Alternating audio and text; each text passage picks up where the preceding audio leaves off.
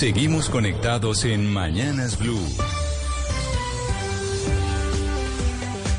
Desde este momento dirige Camila Zuluaga. Son las 10 de la mañana, 33 minutos, y aquí seguimos conectados con ustedes en Mañanas Blue. Vamos hasta la una de la tarde. Estamos empezando esta semana que es cortita, porque tuvimos lunes festivo, pero tuvimos fin de semana electoral. Y fin de semana electoral en América Latina. Y por esa razón, pues aquí, en Mañanas Blue, a la media mañana, les hablamos de las elecciones latinoamericanas. Tiempo de elecciones en Mañanas Blue 10 AM. Y en tiempo de elecciones tengo que decirle entonces, Gonzalo, que en Guatemala finalmente ganó el candidato que tuvimos en estos micrófonos aquí en Mañanas Blue 1030. Su candidato, su invitado, estuvo con nosotros, ¿qué? Hace unas tres semanas más o menos. 5 de julio exactamente, Camila. El 5 de julio estuvo Bernardo Arevalo, el primer eh, presidente que luego del proceso de paz en Guatemala llega al poder siendo un hombre de izquierda. Hay que recordar que Bernardo Arevalo surge de este movimiento Semilla que nace en esta implosión social que se vive durante el gobierno de Otto Pérez Molina. El movimiento Semilla es un movimiento progresista, asimismo lo ha dicho el señor Bernardo Alévalo, eh, que viene a sacar de alguna u otra forma del juego político a los partidos tradicionales de Guatemala. Recordemos, Camila, lo que nos dijo Bernardo Alévalo el 5 de julio cuando le preguntábamos por qué el país, su país, había llegado a tal magnitud de corrupción, de impunidad y de violencia. Bueno, lo que hemos tenido es que, eh, mire, yo llevaría esto a la firma del acuerdo de paz. La firma de los acuerdos de paz generaron una oportunidad histórica para que el país se reencauzara en, eh, en la serie de la implementación de una serie de acuerdos que eran bastante amplios y bastante generales como para poder comenzar a, a construir este espacio.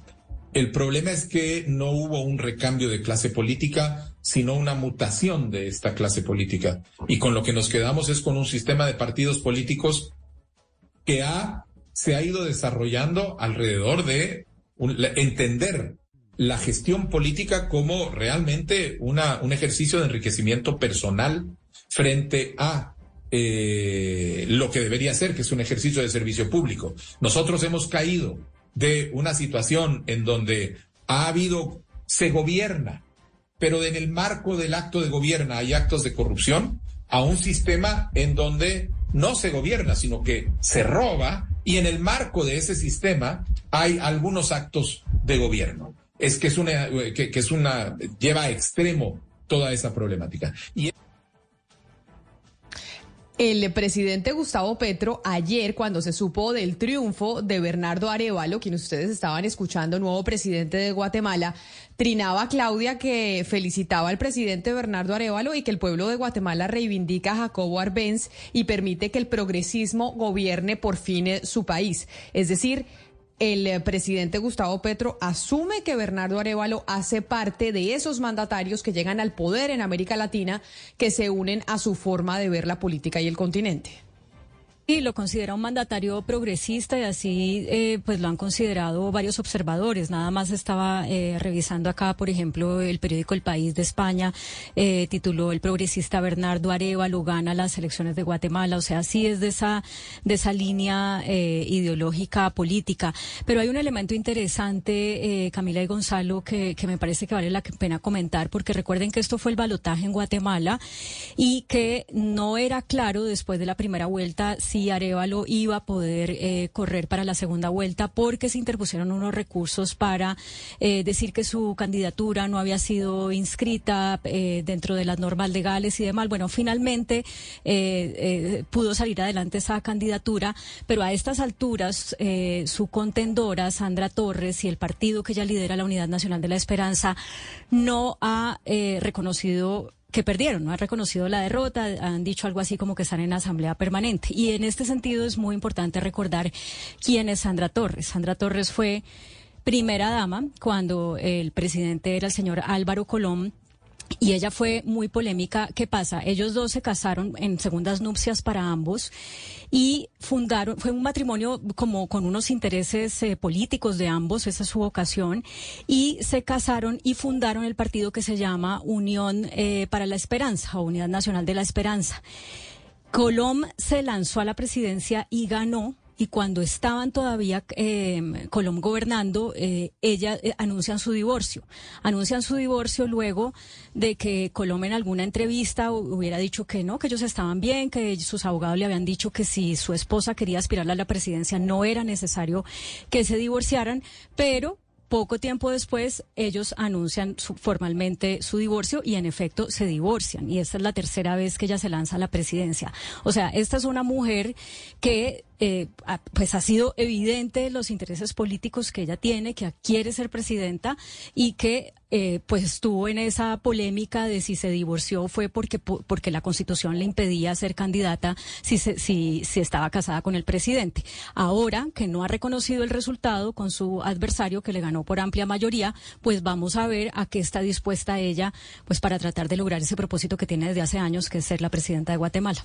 Sí, Claudia, es que habían hecho todo lo posible porque investigara Semilla de manera que se pudiera destruir esta candidatura. También recuerde que ya habían eh, eh, bajado habían inhabilitado, pues habían sacado de la de la contienda electoral en otro en otra oportunidad a la exfiscal eh, Tel Maldana. Pero hay eh, una situación que es anecdótica, pero es una anécdota que es muy simbólica y que quisiera comentar porque el señor Bernardo Arevalo, él es hijo de Juan José Arevalo. Él fue el primer presidente elegido democráticamente en Guatemala después de la revolución de 1944. Entonces, digamos que él viene a restaurar un símbolo de alguien que hizo cambios progresistas, entonces no es cualquier candidato, es alguien que también en la historia política de su país tiene un peso simbólico. Pues Gonzalo, entonces en época electoral ahí tenemos resultados en Guatemala, pero en otras elecciones también tuvimos resultados en Ecuador, de los cuales pues se viene hablando desde muy temprano, Gonzalo. No solo hemos dicho que este es un año en donde es electoralmente importante por cuenta de lo que pasó en España, por cuenta de lo que pasó en Argentina, ni qué decir lo que está pasando en Ecuador y estamos pendientes entonces de lo que suceda en segunda vuelta. Si vuelve a ganar el correísmo o no, o si, o si outsider, podríamos decirlo así, de cierta manera de la política, en donde una vez más las encuestas no lo tuvieron en cuenta y las encuestas se pifiaron por lo menos en tener en cuenta este señor. ¿Cómo es que se llama el que quedó de segundo? ¿Gonzalo? Gonzalo, creo que tenemos problemas con, eh, con el internet de Gonzalo, porque yo lo veo en pantalla. Bueno, el, candidato no, el candidato Novoa, Camila. E, exacto, pero Claudia, es otra vez que se rajan las encuestas, porque a Novoa no lo tenía nadie en el radar. O sea, sí es verdad que es, que es el hijo de una familia, eh, pues digamos, económicamente acaudalada en Ecuador. El señor estudió en, en, Estados Unidos, estuvo haciendo la maestría en Harvard, estuvo en, en NYU, en NYU Stern, que es una de las facultades de finanzas más importantes del mundo, pero al señor no lo tenían las encuestas dentro del radar. Y es ahí donde uno dice, las encuestas se vienen equivocando en muchas partes del mundo. O sea, esto no es solo de un, de un país, sino de varios países en donde no le atinan realmente al final a los resultados. Y desde hace mucho tiempo, Camila, esto ni siquiera es una, una tendencia nueva, esto ya lleva más de una década y, y pues digamos, a los encuestadores nadie, nadie los, los vigila, nadie los controla, eh, pero también ellos cuando salen a explicar por qué no atinan, pues van muy en la línea de que la gente esconde eh, durante la campaña al ser encuestada cuál es su intención de voto real, eh, hay votos vergonzantes y bueno, otro tipo de, de, de razones por las que la gente, según los encuestadores, no estaría eh, diciendo la verdad. Pero eh, Daniel Novoa, si bien es un outsider, como usted dice, eh, no es, de una familia que no es outsider. Recuerde que su padre ha sido fue candidato a la presidencia al menos cinco veces, eh, si, si, no me falla la memoria. Y, y, es una familia pues que ha intentado estar en la política, incidir en la política, es una familia de, eh, de empresarios, eh, pero, pero digamos que él ha sido un, un observador muy cercano de la política ecuatoriana. Eh, claro, Claudia, y hay un fenómeno muy interesante que observo yo por lo menos en Ecuador, y es que el correísmo, si bien es un partido de izquierda, también en temas sociales se ha ido muy a la derecha. Por ejemplo, muchos de sus candidatos eran antiaborto, o sea, sea, están en contra del aborto. Muchos también coquetearon con la idea o han propuesto la idea de desdolarizar la economía porque de esa manera pueden incrementar el gasto público que tanto piden, pero pues para los ecuatorianos eh, el recuerdo de una inflación absolutamente desbordada a finales de los noventas todavía existe y no es muy popular esa idea. Entonces yo creo que el correísmo también se equivocó mucho y el, el asesinato del candidato Villavicencio también ayudó a este eh, supuesto outsider, eh, Claudia, que como usted dice no es tan outsider porque su familia pues tenía, estaba muy involucrada en la, en la política, pero eso definitivamente, esa situación de orden público también tiene muy asustado a los ecuatorianos y el correísmo no tiene una propuesta sólida, o por lo menos así no lo consideran los ecuatorianos, para combatir esa situación, Camila. Pues ese fue uno de los temas, sin duda alguna, del fin de semana. Las elecciones en Ecuador y las, elecciones en Guatemala. Tenemos un año 2023 electoral. Nosotros nos preparamos para las elecciones regionales de octubre, el próximo 29 de octubre. Ya estamos oyendo las cuñas de la registraduría que si usted cambió de domicilio y quiere ir a votar en un sitio más cerca a su casa, es el momento de que registre nuevamente su cédula. O que si volvió al país, registre su cédula en el puesto de votación más cercano. Si usted no se cambió de casa, si usted sigue votando en el mismo sitio, no tiene que hacer absolutamente nada. Esto es solo para las personas que quieren cambiar su puesto de votación con miras a las elecciones de octubre 29. Pero otro de los temas importantes de los que se hablaron este fin de semana y que se ha hablado durante casi todo el año de gobierno del presidente Gustavo Petro es la solicitud Oscar que han hecho dos partidos políticos, entiendo, es Cambio Radical y el Centro Democrático, que quieren en el Congreso de la República que el presidente Gustavo Petro se haga un examen para saber cómo está de salud por cuenta de que ya son 85 veces, creo que van contadas los incumplimientos que ha tenido el mandatario tanto en Colombia como en el exterior de su agenda pública? Sí, Camila, exactamente 84 veces. Y con la del Congreso de la ANDI en Cartagena el viernes pasado ya serían efectivamente 85. Pero el viernes también estuvo, no, no asistió a la, al, al encuentro por la paz, la justicia y la seguridad que también se celebró en Cartagena. De tal manera que en Cartagena quedó mal dos veces. Camila, y a raíz de estas inasistencias, estas ausencias demasiado evidentes por parte del presidente de la República en estos eventos públicos, es que el Centro Democrático y Cambio Radical van a radicar una, una, una solicitud en el Congreso de la República para mirar el tema de la, de la, de la, de la salud mental del presidente de la República, en el sentido que tiene, si tiene las habilidades o no para ser eh, pero Camila, lo que sí llama la atención realmente son esas ausencias y sobre todo la no justificación de las ausencias, porque el presidente, no todos los presidentes, pero digamos, buena parte de ellos incumplen alguna cita, llegan tarde a las demás, pero siempre hay una justificación, siempre hay una, una razón por la cual el presidente se excusa y dice, no puedo asistir por tal cosa y por tal cosa. Pero en estas oportunidades, Camila, en esas 84 oportunidades, las excusas que se han presentado o no son muy creíbles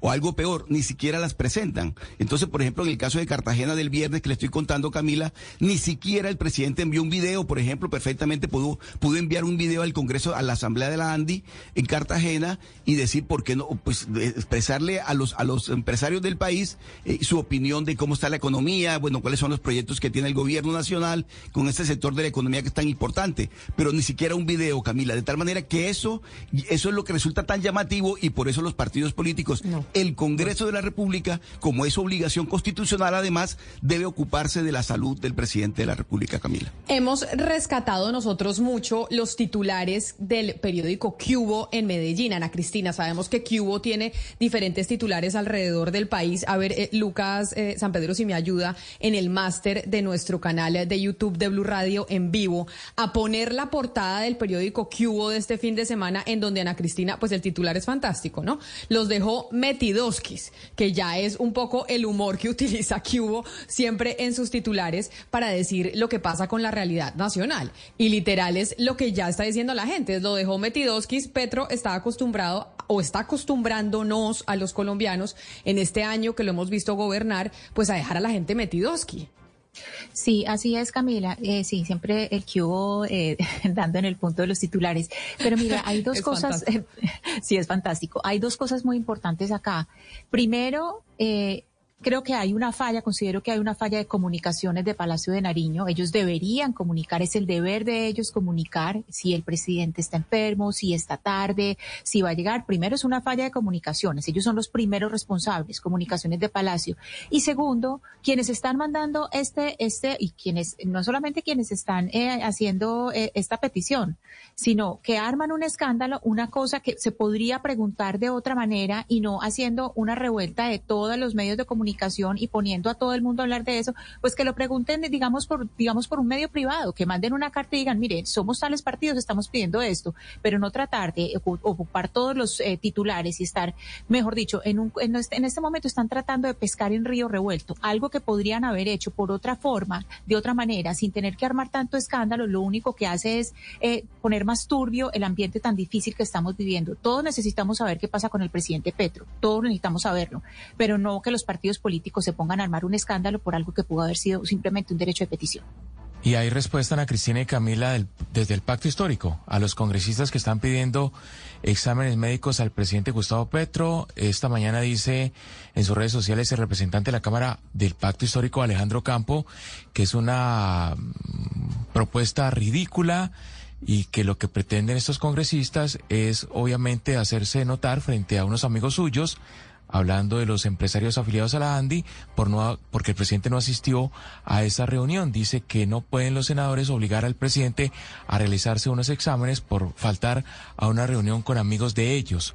Dice además Ocampo que lo segundo y lo más importante es buscar la verdad a mediano plazo. Dice Ocampo que lo que pretende el Centro Democrático y Cambio Radical es intervenir para que el presidente no pueda tener la potestad de elegir al próximo fiscal y así eh, de una u otra forma también eh, intervenir en las investigaciones que adelanta la Fiscalía General de la Nación. Así que está tratando pues eh, de justificar de alguna forma las ausencias del presidente Petro, su partido, el pacto histórico, a través de los congresistas que lo defienden y que cuestionan este examen médico que piden los senadores del pacto del Centro Democrático y de Cambio Radical.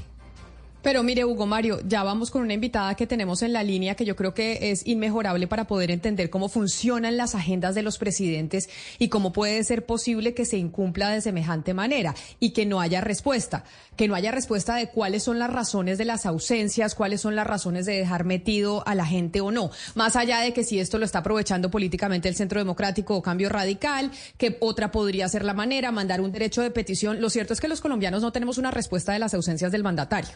Sabemos por qué se ha ausentado. Se ha ausentado en el extranjero, se ha ausentado en Colombia, le ha quedado mal no solo a, los de la ANDI, digamos que los de la ANDI son lo de menos. Dejó metidos quizá a la gente en, Cartagena, como lo decía, a la gente en el estadio en Cartagena, como lo estaba diciendo Oscar, ha dejado metidos a, la rama judicial a los magistrados de la Corte Suprema de Justicia, ha dejado metidos a los militares. Es decir, ha llegado tarde. Entonces, hay respuesta del, pacto histórico dando explicación más allá de decir que acá hay un aprovechamiento político por parte del Centro Democrático y Cambio Radical.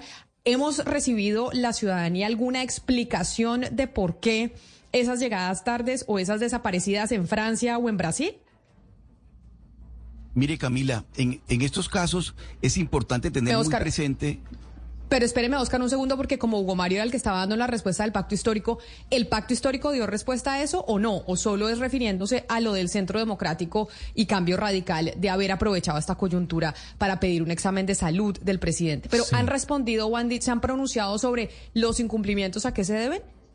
No, Camila, al menos Alejandro Campo, quien es el que asume la vocería del partido en esta oportunidad, no dice nada de las ausencias y de la desaparición del presidente Petro durante su gira por Europa, concretamente en Francia, tampoco de lo que pasó en su reciente visita a la vecina República del Brasil, solamente se limita a decir que el Centro Democrático y Cambio Radical lo que buscan es desacreditar al presidente por haber faltado a la reunión con los empresarios afiliados a la ANDI. No se refieren a los demás eh, temas de ausencia del presidente eh, ni reciente ni, ni, en, ni en este primer año de gobierno, Camila. Es que es lo que yo digo que sí se necesita una respuesta. No puede ser que no haya una respuesta de la Casa de Nariño. Y por eso es que yo creo que es importante hablar y tener esta invitada que está con nosotros en la línea, porque conoce cómo funciona la Casa de Nariño, conoce cómo se maneja la agenda de un presidente y un poco ocupaba el eh, papel que en este gobierno ocupó hasta hace algunos meses Laura Sarabia. Les estoy hablando de María Paula Correa, quien eh, trabajó en el gobierno del presidente Iván Duque. Doctora Correa, bienvenida. Mil gracias por aceptar esta invitación y por estar conectada con nosotros a esta hora en Mañanas Blue. Camila, muchas gracias. Eh, buenos días a, ti, a todos los que te acompañan en la mesa y a los oyentes. Eh, doctora Correa, usted acompañó al presidente Iván Duque los cuatro años y acá lo que queremos tratar de entender es cómo funciona la agenda de un mandatario, cómo funciona la agenda de un presidente y cómo se hace para que llegue a tiempo, porque nosotros, digamos, los ciudadanos de a, de a pie, los ciudadanos del común, no entendemos cómo funcionan muchas esas cosas de protocolo, cómo se estructura la agenda, eh, finalmente se mandan unas avanzadas de seguridad. ¿Cómo funciona para que usted nos explique dentro de la Casa de Nariño la agenda de un presidente? ¿Y qué es lo que tiene que suceder para que un presidente llegue tarde o llegue a tiempo? Bueno, Camila, primero que todo, eh, la agenda de un presidente pues, es bastante extensa, eh, se compone de diferentes actividades, eh, sean las invitaciones que los hacen a diferentes eventos, sea, digamos, las actividades propias de gobierno, como son reuniones con ministros, reuniones con los diferentes eh, eh, funcionarios del gobierno, los consejos de ministros y las audiencias eh, que se solicitan a través de, pues que, se, llegan al Palacio de Nariño para que el presidente los atienda. son, digamos, diferentes tipos de eventos que hay. ¿Cómo se organiza? Yo, por lo menos en, en la experiencia que yo tuve, nos llegaban las solicitudes, se iban agendando de acuerdo a, pues, si se le daba el espacio o no, siempre igual se respondía si el primer mandatario no le iba a dar la, audiencia por cualquier motivo, se delegaba a cualquier a otro funcionario que fuera que le correspondiera el tema, eh, pero digamos no se le daba respuesta.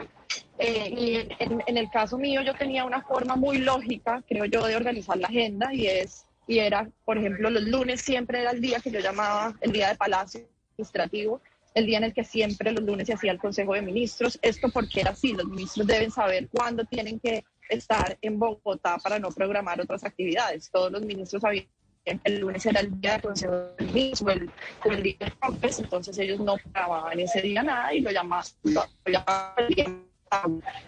Eh,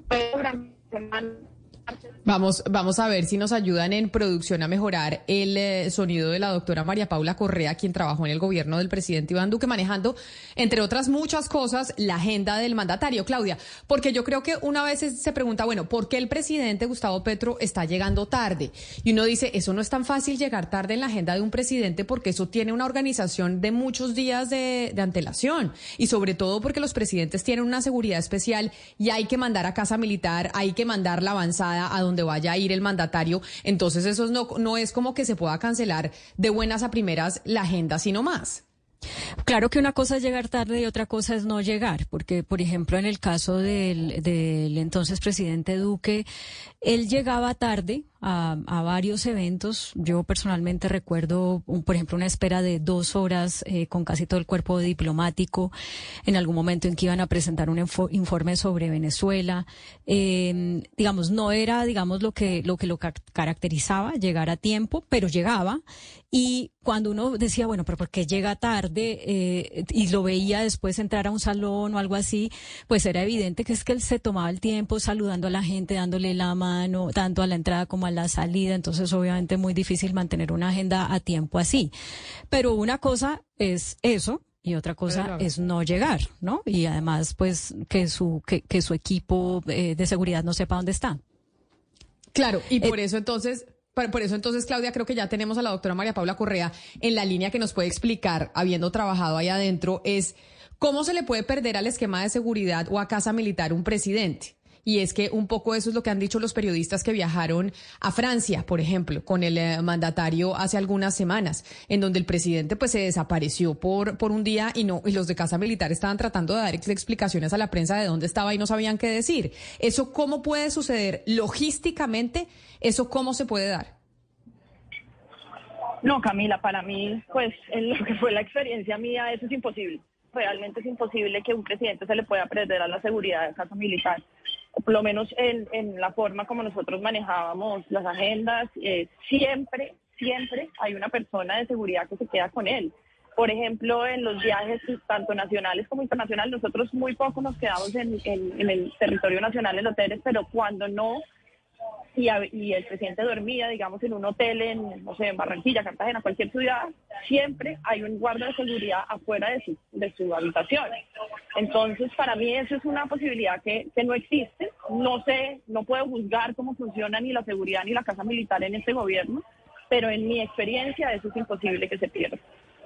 Sí, señora María Paula Correa, una de las de los indicadores que hay de que el presidente va a llegar a un sitio es que eh, llegó su avanzada, que se hicieron, digamos, los controles de seguridad, que se cerró el ingreso a más personas, o sea, ya son como indicadores de que de que sí el presidente tiene eso en su agenda y que sí eh, va a suceder. Eh, en este gobierno, pues hemos visto varias ocasiones, como por ejemplo la de la Andy la semana pasada, que todo eso se hizo, pero el presidente no llegó, lo que indicaría que eh, pues no hay como una coordinación entre el equipo de seguridad y las personas que le manejan la agenda. ¿De qué manera se podría entender eso? O sea, que se llegue a esos niveles de, de, hacer ese checklist, si se quiere, pero que el presidente no se presente. Eh, no, definitivamente, como, como bien dice usted, eh, para, que, para, para confirmar la, la presencia del presidente en un evento es un checklist bastante largo.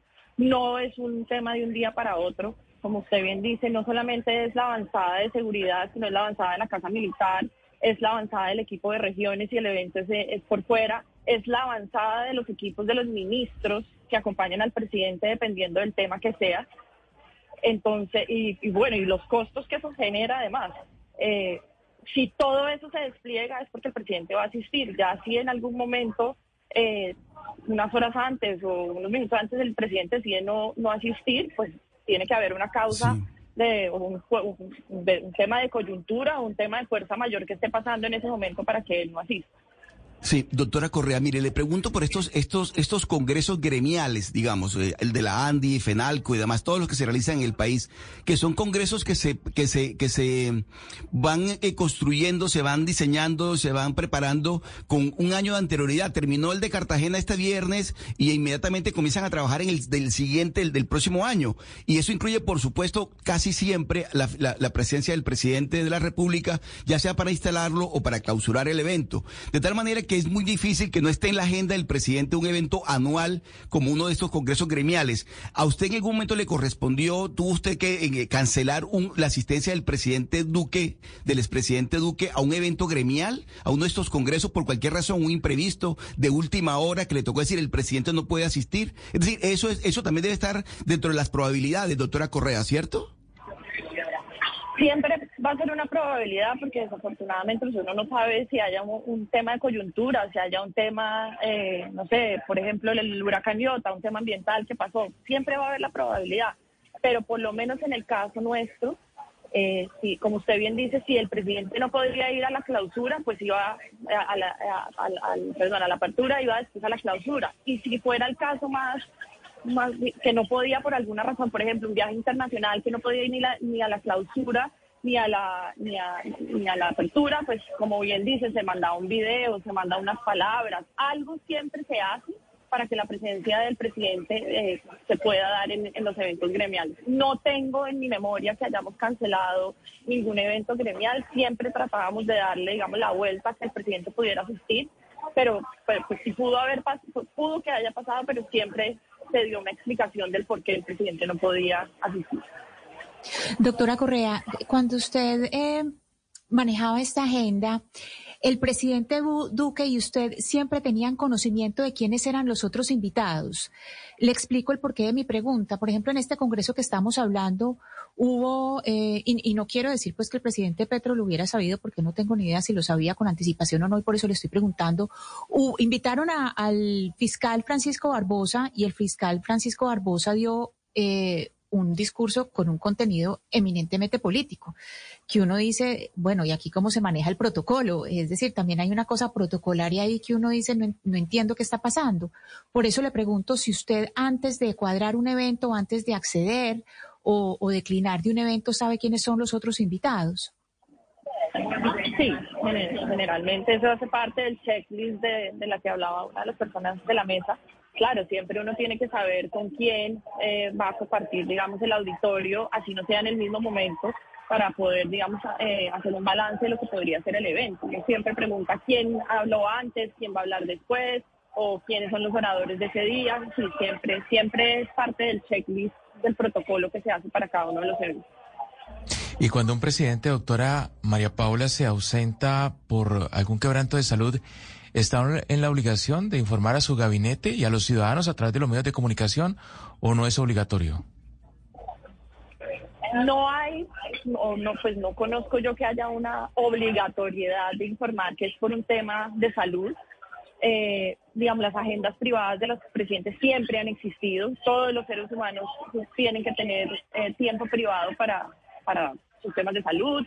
Por ejemplo, en el caso del presidente Duque, para el tema de sus hijos, ir a recibir las notas, acompañarlos en el primer día de clase, eh, primer, la primera comunión. O sea, las agendas privadas no son nuevas y siempre han existido. Lo que pasa es que ahí está el tema de planear con tiempo y saber que si el presidente ese día pues tiene un tema de agenda privada, pues no se puede eh, poner nada más en la agenda de ese día o de, o de ese momento del día. Entonces no existe como tal eh, pues le que diga que porque que le dio gripa y que por eso no se va a ir a informar por qué, pero sí eh, pues uno tiene que darle una explicación a las personas de qué es lo que está pasando eh, y por qué la, el presidente digamos, se ausenta del evento. Esto en eventos en Colombia. Sin embargo, lo que hemos visto recientemente, que además han sido testigos los periodistas que han viajado en el avión eh, presidencial, como se ha hecho habitualmente a lo largo de los años, es que también el presidente, pues uno, ha incumplido encuentros internacionales, pero dos, ha retrasado la salida del avión presidencial pues obviamente los ministros y también los periodistas que tuvieron incluso que dormir en el piso en una embajada porque el presidente no aparecía. Eso, ¿cómo funciona? Para que usted nos explique, para que usted nos explique, porque ustedes en el gobierno Duque también viajaron muchísimo. Y entonces esa logística afuera, cuando se viaja con periodistas, cuando se viaja ministros, ¿cómo es que un presidente puede desaparecer eh, y, no, y, no se sepa en dónde, en dónde está cuando están en, en otro país? No, Camila, te repito, eh, le repito, para mí es imposible que un presidente se desaparezca. En mi, en mi lógica de cómo funcionó la agenda del presidente los cuatro años del gobierno Duque, eh, es imposible. En, en, en los viajes internacionales, el presidente en los hoteles, siempre había una persona de seguridad que dormía o en el cuarto al frente o, alguna, en algún lado del hotel y siempre había alguien en la puerta de y al lado de, del presidente. Entonces, vuelvo y repito, para mí es imposible que el jefe de Estado se desaparezca. No, no, no, no, no encuentro una razón de cómo, cómo se puede desaparecer. Y, pero repito también, no sé cómo funciona la seguridad ni la casa militar en este gobierno, no sé qué instrucciones les hayan dado sobre, sobre los viajes internacionales, si lo dejan solo, si no lo dejan solo, no, no, no, no lo sé. Claro, eh, eh, doctora Correa, a eso voy. Usted durante esta entrevista nos ha dicho muchas veces, nosotros hacíamos esto, nosotros hacíamos esto, ¿cierto? Como si ustedes llegaran o, la impresión que queda, con la que queda uno es, eh, llegan e imponen la agenda a la manera de, del funcionario o la funcionaria, como es, su, como es su caso. Le quiero preguntar si eso es así. Usted llegó e impuso su manera de hacerlo, es decir, claro, con el presidente, el expresidente Duque, o hay unas normas que son inamovibles, es decir, usted puede poner su estilo, pero hay ciertas cosas que son inamovibles y que no se refieren a cosas de protocolo, pues porque por supuesto que hay que ser eh, puntual, eso, eso es una obviedad, pero digamos hay inamovibles o cosas que son norma en las agendas que todos los presidentes lo deben cumplir más allá del estilo personal de cada funcionario. Pues yo le puedo decir que yo trabajé en dos gobiernos en la misma oficina, en el gobierno Uribe y en el gobierno Duque. Y en el gobierno eh, Uribe era exactamente igual a como se manejó en el gobierno Duque, digamos, eso es inamovible. Ahora, una cosa es la agenda y otra cosa es la seguridad del presidente. La agenda cada uno impone su estilo, como bien le decía yo, yo por ejemplo el lunes dejaba todo el día siempre en Palacio para temas administrativos, eso es una cosa. El otro tema es la seguridad del presidente. Y en la seguridad del presidente, pues tenemos el esquema de seguridad tiene una responsabilidad sobre el presidente que no es que haya o no inamovibles, es la seguridad del primer mandatario. Entonces, eh, ahí es donde tema. Le digo, para nosotros era imposible, porque la seguridad no...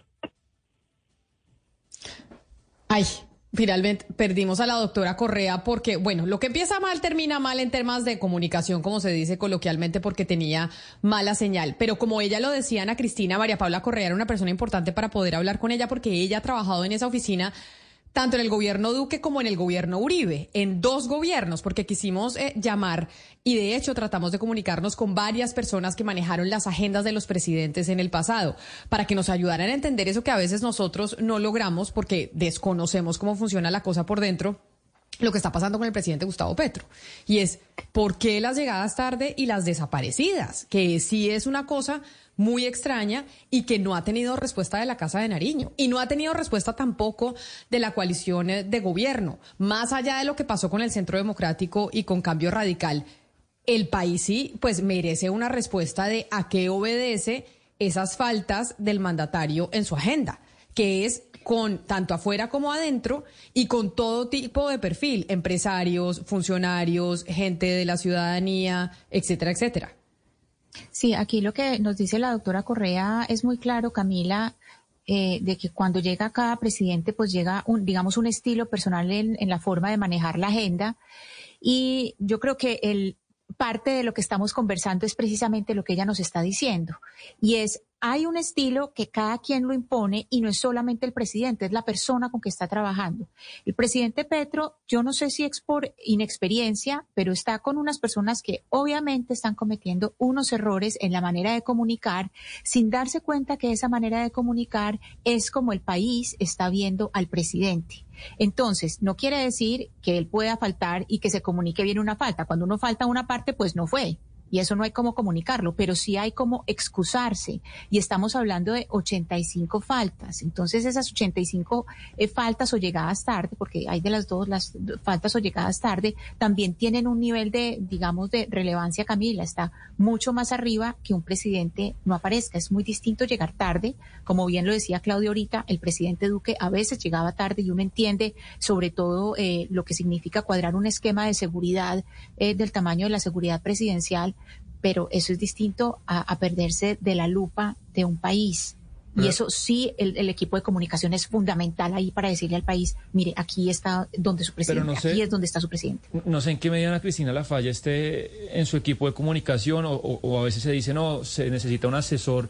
Yo creo que esto es, inherente a la personalidad de Gustavo Petro como ser humano, como persona. Es, es si hay que apuntar a alguien es a él.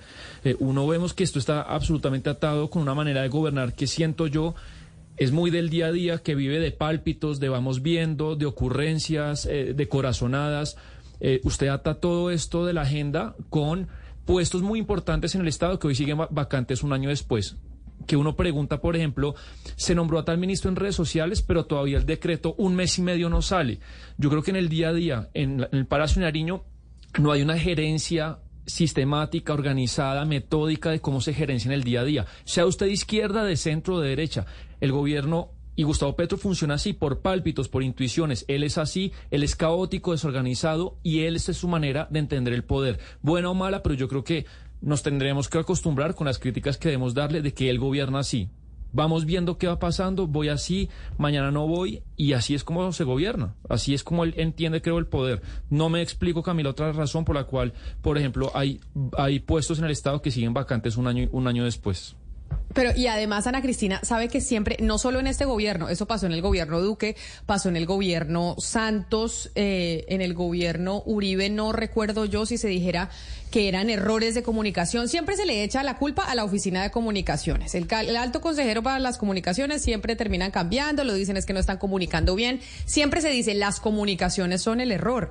Pero aquí yo no entiendo si el personaje, que en este caso es el presidente, el mandatario, se desaparece llega tarde, ¿cómo, ¿qué maromas hace usted para comunicar eso? ¿Cómo, qué, puede hacer? Si, si por ejemplo, en Francia eso, era lo, eso, era lo que... Eso era lo que decían de, oiga, Casa Militar no sabía qué responderle a los periodistas frente a dónde estaba el presidente y por qué no salía el avión. Claro, precisamente Camila, es que eh, una, una oficina de comunicaciones no tiene por qué hacer maromas. Cuando una oficina de comunicaciones está, y además yo nunca había visto que con ningún presidente estuviera tan cuestionada la, la oficina de comunicaciones como ahora. Cuando una oficina de comunicaciones está bien coordinada y está bien coordinada con todos los despachos de presidencia, no tiene por qué hacer maromas, porque en el momento que hay una falta, es más, puede predecirla un poco. Y si en caso, eh, eh, qué sé yo, que el presidente tenga algo de agenda privada, tiene que saber con el tiempo, con el Si el presidente no sabe, digamos con la eh, con la debida anticipación que va a tener un compromiso privado, pues la oficina de comunicaciones tiene que entrar con el presidente a conversar y decir, no señor, es que aquí, aquí, como lo, lo que nosotros comuniquemos es como lo ve el país es que el país no está viendo a Gustavo Petro ni como decimos los grandes medios de comunicación, ni como dicen las, redes sociales. Básicamente la forma de, ver al presidente es como lo podemos ver a través de las comunicaciones de la Casa de Nariño, a través de los actos como son publicados, como los vemos nosotros en los eventos. Nosotros vamos a los eventos, los periodistas vamos a hacer los cubrimientos, pero después de esos cubrimientos siempre quedan una serie de comunicados que explican algunas cosas. Entonces yo creo que aquí sí, en, aquí sí evidentemente estamos hablando de un problema de comunicaciones que eh, irradia a, toda la, a, a todas las oficinas de presidencia y que muestra que hay una falta de apoyo interinstitucional en distintas, en distintas oficinas de presidencia, porque no es solamente presidencia sola. Ahí también son varias oficinas que dicen no sé, no sé qué contestar porque no me están diciendo del centro, no están conectadas las, no están conectadas toda esa serie de, canales que se deben hablar entre sí. Un columnista, eh, Ana Cristina, del periódico El Colombiano, Juan David Ramírez, eh, se tomó el trabajo de hacer las cuentas, ¿no? Escribió hoy en su columna de ese diario, cálculos simples muestran que las ausencias del presidente Petro equivalen a más de 25 días de trabajo, bastante tiempo sin saber de él, escribe el columnista, no sé qué tan precioso sea, pero esto en cualquier empresa, Camila, estas ausencias no justificadas de cualquier funcionario de cualquier nivel tendría sus consecuencias, obviamente.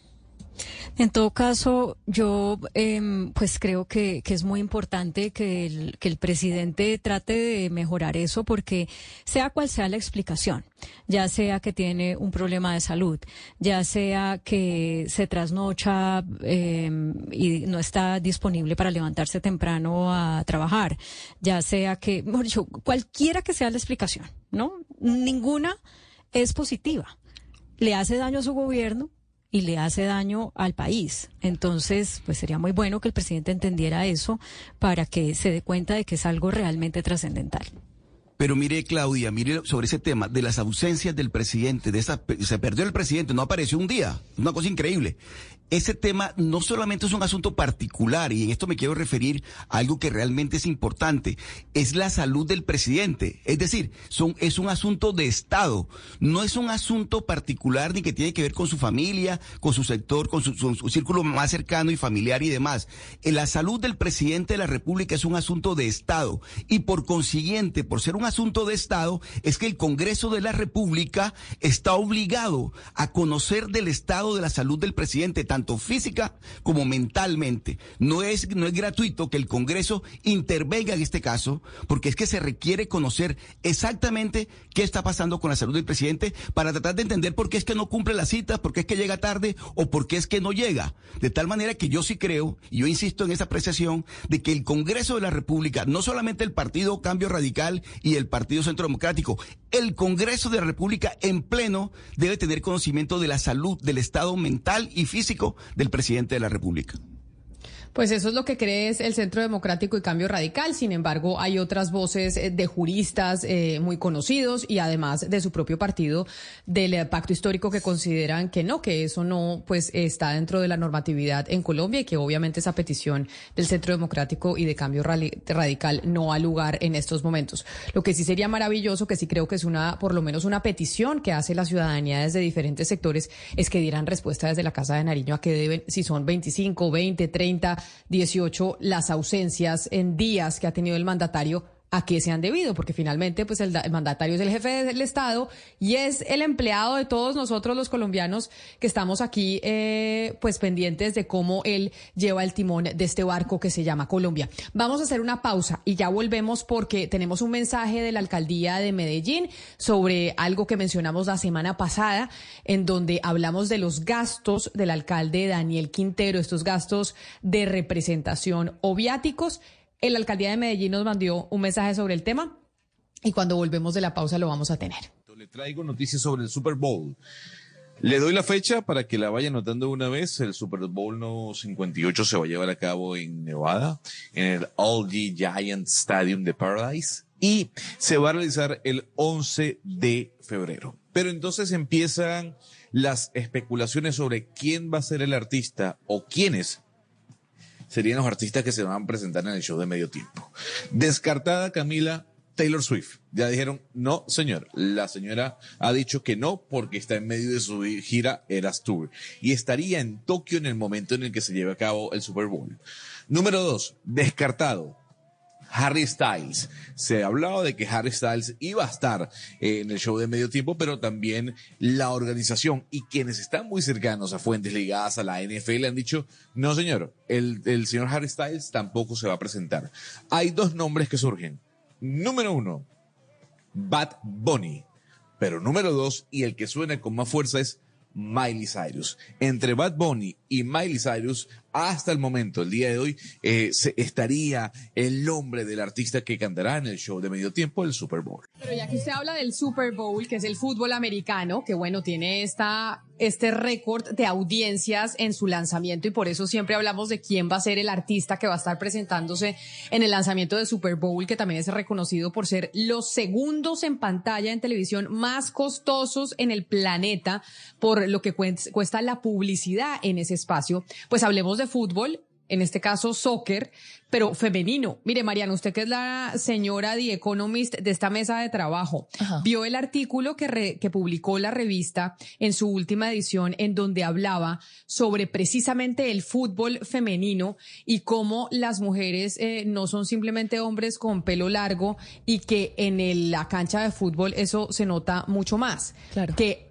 debería haber una discusión sobre si las mujeres y el fútbol femenino debería jugar en una cancha de fútbol exactamente igual de grande a la de los hombres, si el arco en donde se mete el gol debería ser igual de alto e igual de grande y si la pelota debería ser igual de dura o no.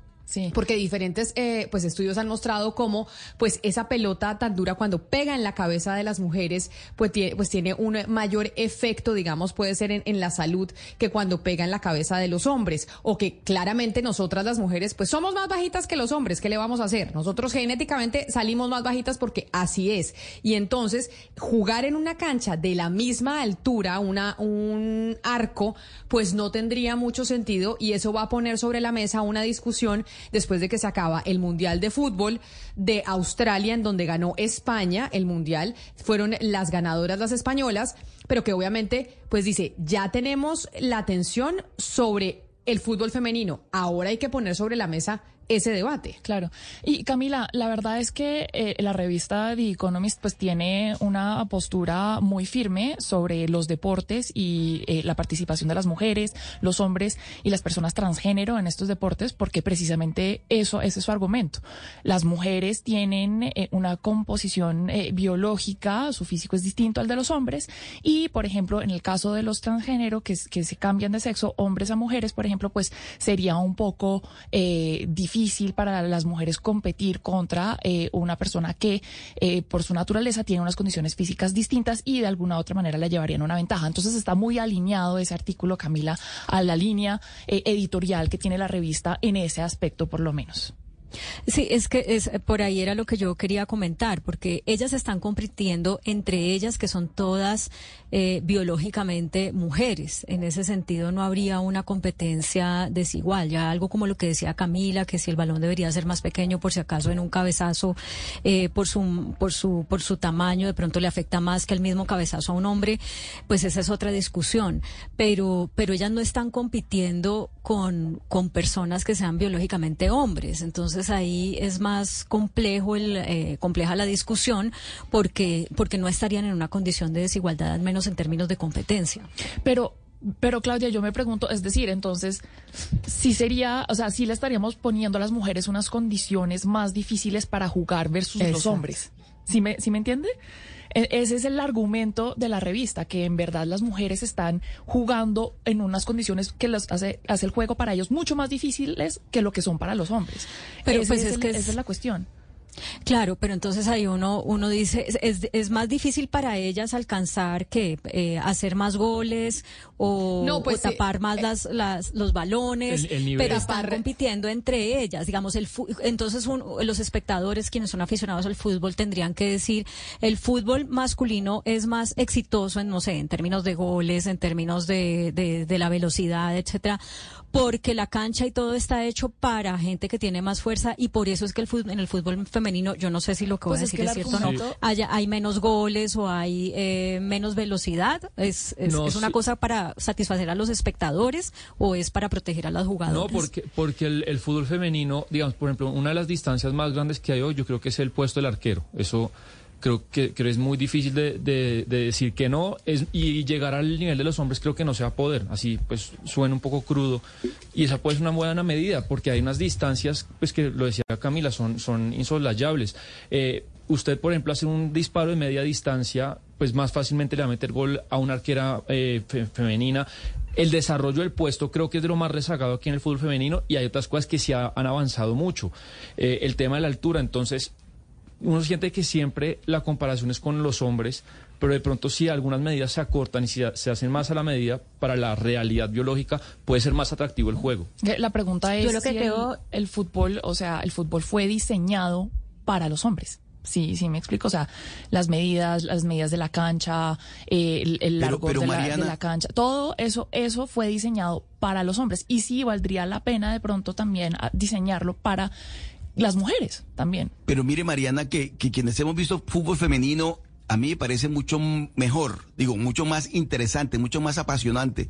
Un partido entre, por ejemplo, España e Inglaterra, como fue la final, que un partido de, de hombres. Es decir, de verdad, la emoción del partido son mujeres, pero es impresionante, de mejor calidad inclusive en la manera como controlan el balón, cómo hacen todo lo, es, que es exquisito verlo, de tal manera que yo no creo que eso sea entre, eh, entre cuestiones de hombre y mujer, sino de calidad de las jugadoras. Ahora, hay partidos de fútbol que quedan entre mujeres 1-0 o 0-0, siendo el arco igualmente grande como, como el arco de los hombres. Es decir, yo sí creo que todo tiene que ver con la calidad que tengan las, futbolistas.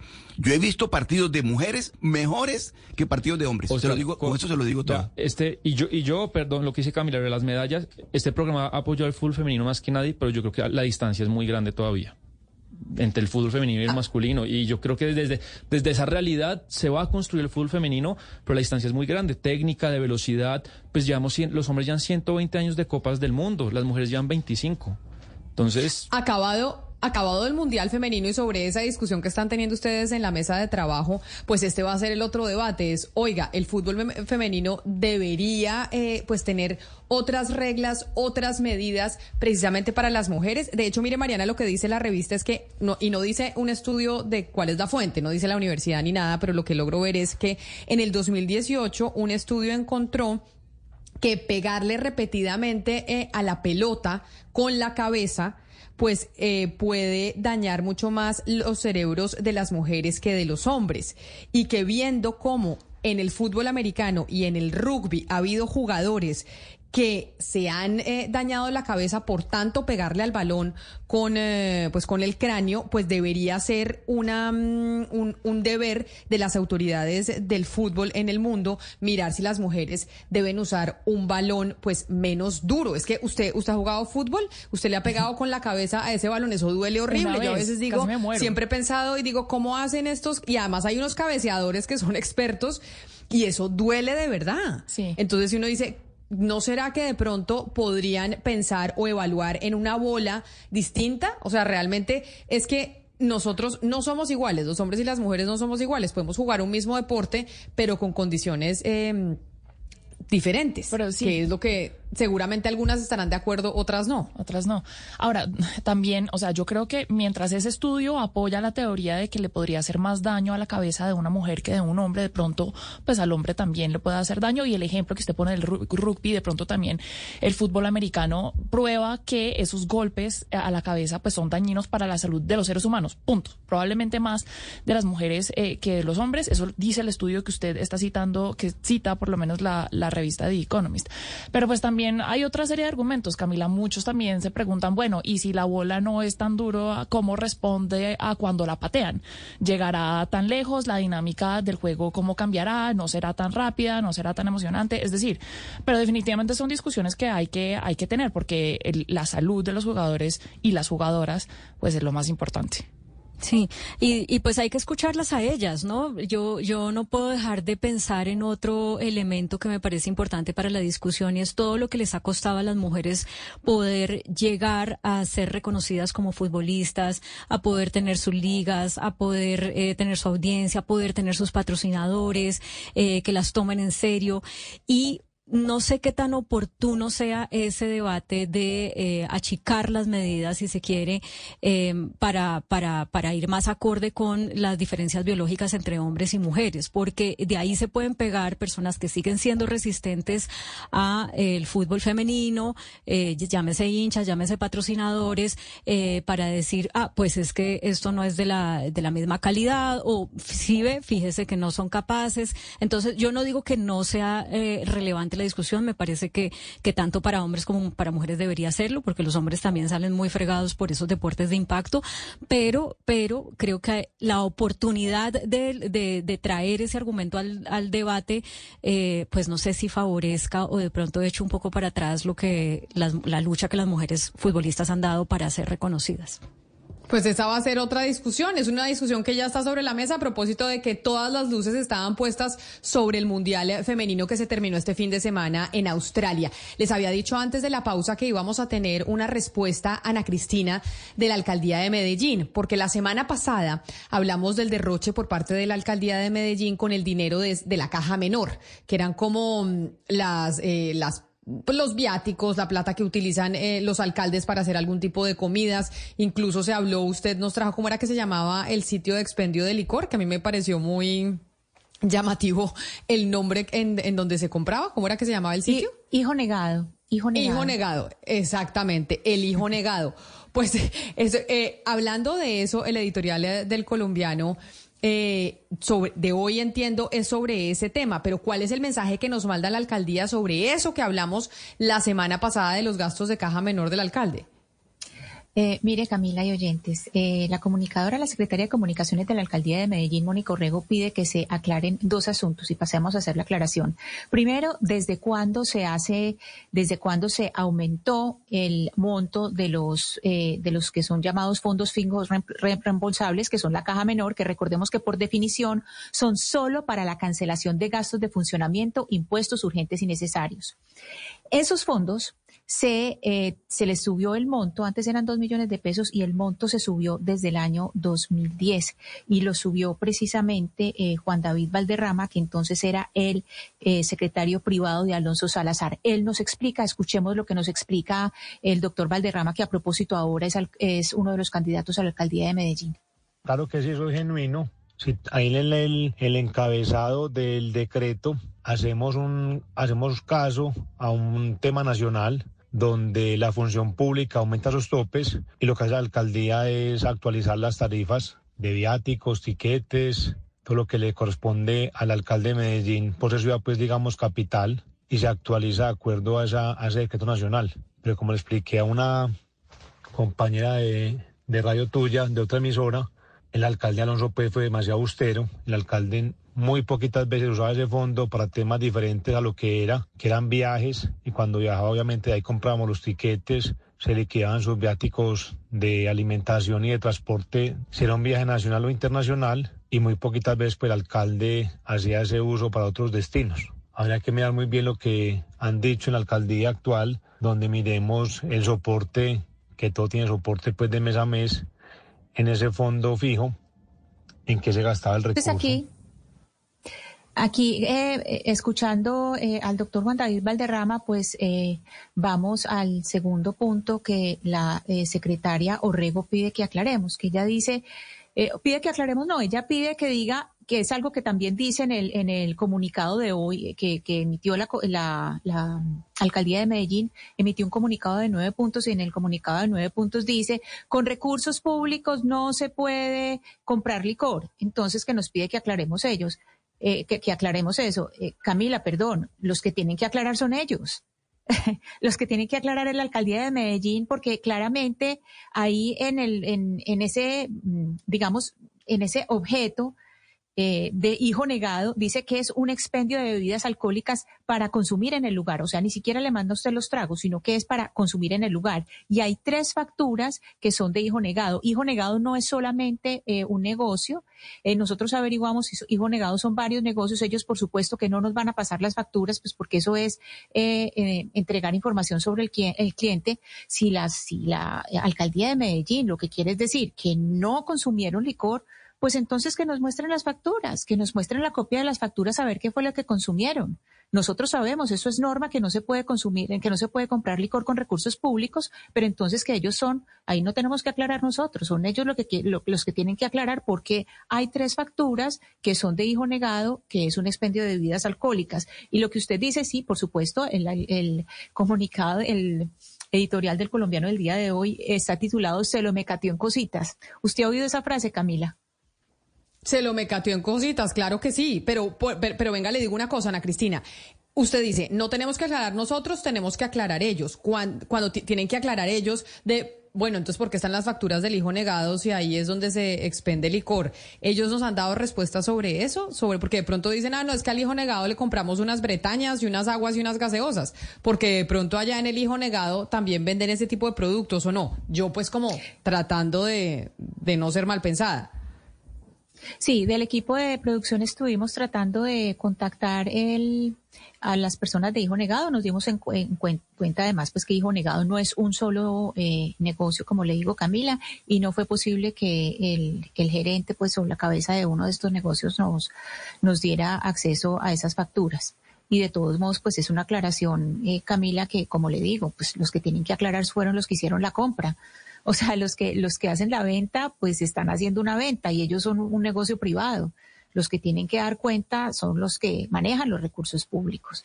El que maneja el recurso público y que como eh, hemos repetido, con recursos públicos no se puede comprar alcohol, pues ellos tienen que ser los que deben explicar, mire, aquí están esas tres facturas que, son, eh, que solamente el 9 de mayo sumaban 3 millones 100 mil pesos, pues que expliquen por qué eran esas facturas, que expliquen los ítems porque precisamente, y retomo lo que dijo el, el señor eh, Valderrama, el señor Juan David Valderrama, es que hay que especificar en qué se gasta. No es solamente decir, ah, es que estos fueron eh, gastos de, eh, de, representación. Ah, no, es que estos son solamente gastos de atención y representación. No, ¿qué son? ¿En qué se lo gastaron? Y más cuando se trata de un evento, de un lugar donde, se, donde hay un expendio de licores y donde es un expendio de licores dentro del local. Ah, bueno, pues entonces ahí seguramente de la alcaldía de Medellín nos están escuchando en estos momentos y pues que nos digan y, que hagan la aclaración de por qué se compró en el hijo negado. Me parece fantástico el nombre del bar o del expendio de licores. En por qué se compró en el hijo negado algunas cosas para la alcaldía con dineros de la caja menor. ¿Se compró trago o no se compró trago? Porque eso era lo que mencionábamos en el debate aquí la semana pasada. Y es, oiga, yo no quisiera que con mis impuestos se pagara el trago que se toman los funcionarios. Porque Camila, hay una a cosa... Uno, a uno cuando, cuando le dan viáticos y es uno los viáticos a la Cristina en la empresa privada y pues en la pública mucho más, pues no se puede tomar un trago con los viáticos de la empresa. No, y cuando usted llega, llegas con recibos, Camila. O sea, usted no llega con una lista con tanto cuánto se gastó, sino que usted llega con los recibos. Y los recibos, incluso eh, ni siquiera recibos de esos que son ah, eh, eh, comprados en almacenes, sino recibos que tengan toda la, digamos, todo el encabezado de la empresa donde uno se haya gastado el dinero. Pero mire, Camila, le quiero comentar algo sobre el, el comunicado de, de la alcaldía de Medellín, este comunicado de nueve puntos, donde hay algo muy llamativo y es que solamente en un punto explican los gastos es los gastos de la distribuidora eh, Mi Finca. Es, lo, es el único. Yo pensé que, sinceramente, pues genuinamente, yo pensé cuando vi el comunicado que ellos iban a explicar en el comunicado eh, pues pensé que iban a, explicar de qué eran los gastos y decir, miren, tal parte de lo que usted dice, por ejemplo, en hijo negado, fuimos a comprar eh, eh, agua con gas, por ejemplo, no sé, cierto, que iban a, y no, solamente hacen una claridad sobre uno de los lugares y el resto es pues no, no, no, no entran como a responder lo que realmente la ciudadanía quiere saber y es en qué se gastaron ese dinero. Solamente un punto los gastos que son de, de la distribuidora Mi Finca es lo único que, es lo único que, que, explican y eso y ese famo, esa famosa frase de se lo me en cositas viene de, de, la película de la vendedora de rosas que es cuando una le pregunta a la otra y qué hizo con la plata que le debía, eh, le debía llevar a la mamá ah no me la mecateó en cositas de ahí viene ese título esta es la respuesta a la alcaldía de Medellín que nos envía esta comunicación y ahora entonces le pedimos a la alcaldía del eh, alcalde Daniel Quintero, bueno, que nos diga entonces cuál fue eh, la compra que se hizo en el hijo negado. ¿Qué fue lo que se compró? Para que nos eh, respondan precisamente después de esta aclaración que acabamos de hacer. Otra de las noticias del fin de semana son las 11 de la mañana, 39 minutos. Tiene que ver con la portada del periódico El Espectador del domingo. Una portada muy dura de algo que se viene hablando en Colombia desde hace años y es el bullying escolar. Y hablan del colegio Helvecia. Digamos que el colegio Helvecia, que es el colegio suizo en nuestro país, pues ha tenido diferentes casos de bullying, pero en esta oportunidad era una hablando de cómo hubo un caso de racismo y acoso en contra de su hija. Estábamos hablando de Juliet de Rivero, que es la representante de Colombia del Alto Comisionado para las Naciones Unidas de los Derechos Humanos. Y por eso, digamos, el caso se hizo tan notorio. Primera página del periódico El Espectador el fin de semana, pero no es la primera vez que se habla sobre el tema. Y de hecho, hay informes en donde se menciona que Colombia es uno de los países de América Latina en donde hay más acoso escolar, en donde hay más bullying, que es la palabra que se utiliza en inglés. Y por esa razón es que es importante volver a ponerle los ojos eh, a esta situación que se en los colegios del país y don Orlando Carreño, que es neurólogo, pediatra y director científico del, del CNPI y además neuropediatra del eh, grupo en Medellín, Mil gracias por estar con nosotros. Nos acompaña a esta hora aquí en Mañanas Blue. Doctor Carreño, bienvenido. Gracias por estar en los micrófonos de Blue Radio. Gracias, Camila. Muy buenos días. Acá, pues preocupados, uno, por lo que vimos el fin de semana, pero por lo que venimos viendo desde hace años en el país con el tema del bullying escolar. Y yo le quiero preguntar, doctor Carreño, ¿qué es lo que hace que en Colombia seamos uno de los países en América Latina en donde más bullying se hace en los colegios? ¿Qué es lo que nos pasa a nosotros o a los niños o a los adolescentes que tenemos ese tipo de comportamiento más eh, presente que en otras naciones? Yo creo que es el reflejo de la sociedad que tenemos, Camila. Eh, somos una sociedad intolerante a la diferencia, somos una sociedad agresiva en, general y por supuesto que los niños y los adolescentes son el, blanco más vulnerable de la sociedad. Entonces, eh, en principio, somos el reflejo de, de, esa sociedad agresiva. Eh, intolerante a la neurodiversidad, intolerante a la diferencia, intolerante al color, a la diferencia sexual. Todo eso es blanco para que nuestros niños sean eh, eh sufran de el, maltrato y el acoso. Eh, existe la, la, creencia que somos o que los niños de hoy y los jóvenes de hoy son más frágiles y son una generación diferente, pero la sociedad nuestra es maltratadora. Los adultos somos maltratadores. Claro, eh, doctor Carreño, pero entonces háblenos un poco más de cuáles son los factores culturales exactamente que inciden en el bullying en los colegios. Usted nos ha dicho que somos una sociedad agresiva y me imagino que la violencia en la que vivimos por raíz de conflictos que hemos tenido eh, desde hace muchos años, pues tiene que ver, pero ¿qué otros factores hay? Mencionó también raciales, pero es también, no sé, nuestra visión ante la tolerancia de la violencia, la agresividad. ¿Cuáles son los factores sociales? Que más se meten dentro de los colegios para que se den esta condición, estas condiciones del bullying? Yo creo que uno de los problemas más importantes es que no aceptamos que somos así. Y, ese es el primer problema. Miren el ejemplo que ustedes acaban de colocar con el colegio. Eh, la niña, hija de, esta señora representante de la ONU, eh, fue muy clara en un comentario cuando dice, en mi colegio en Suiza eh, eh, teníamos, existían muchos niños de diferentes colores, razas y religiones y no había maltrato. Acá en Colombia soy la única de color diferente y me maltratan. Entonces el tema es es, netamente cultural. Y segundo, tomando también ese mismo ejemplo para generalizar a, la situación. Eh, en el artículo y el colegio eh, habla que toma 37 acciones y en ninguna menciona los padres del niño o los niños que hacen bullying, cuando el problema real no es ni siquiera el niño, es su hogar, es su formación, su educación y sin duda pues el núcleo familiar. Y eso es lo que estamos viendo nosotros por lo menos en los programas que manejamos para, para niños con, con, ideación suicida, eh, un, tema de disfunción familiar muy severo y es la familia, es el, el lenguaje que utilizamos, el lenguaje que utilizamos en la cotidianidad, lo que no hemos identificado como un lenguaje maltratador y una cultura maltratadora. Es frecuente que en las conversaciones familiares, sociales, se hable en términos peyorativos de las personas eh, por su sexualidad, por su color, por sus rasgos, y todo nos parece chiste, todo lo convertimos en un chiste, cuando realmente es una agresión. Los niños agresores de esta niña del colegio que, que mencionan en el, periódico El Espectador decían, es que yo hablábamos del color y nos burlamos del color, pero no era directamente a la niña.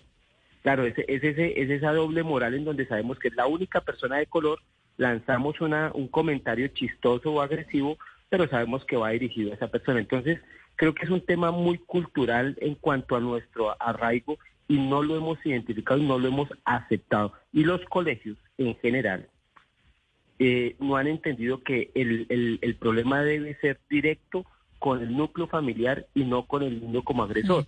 Eso de haber colocado al niño y a la niña frente a frente para que hablaran de su agresividad es eso, eso, es lo que denota es una falta de preparación por parte del plantel y de los profesores de cómo manejar estas situaciones y revictimizan a los niños.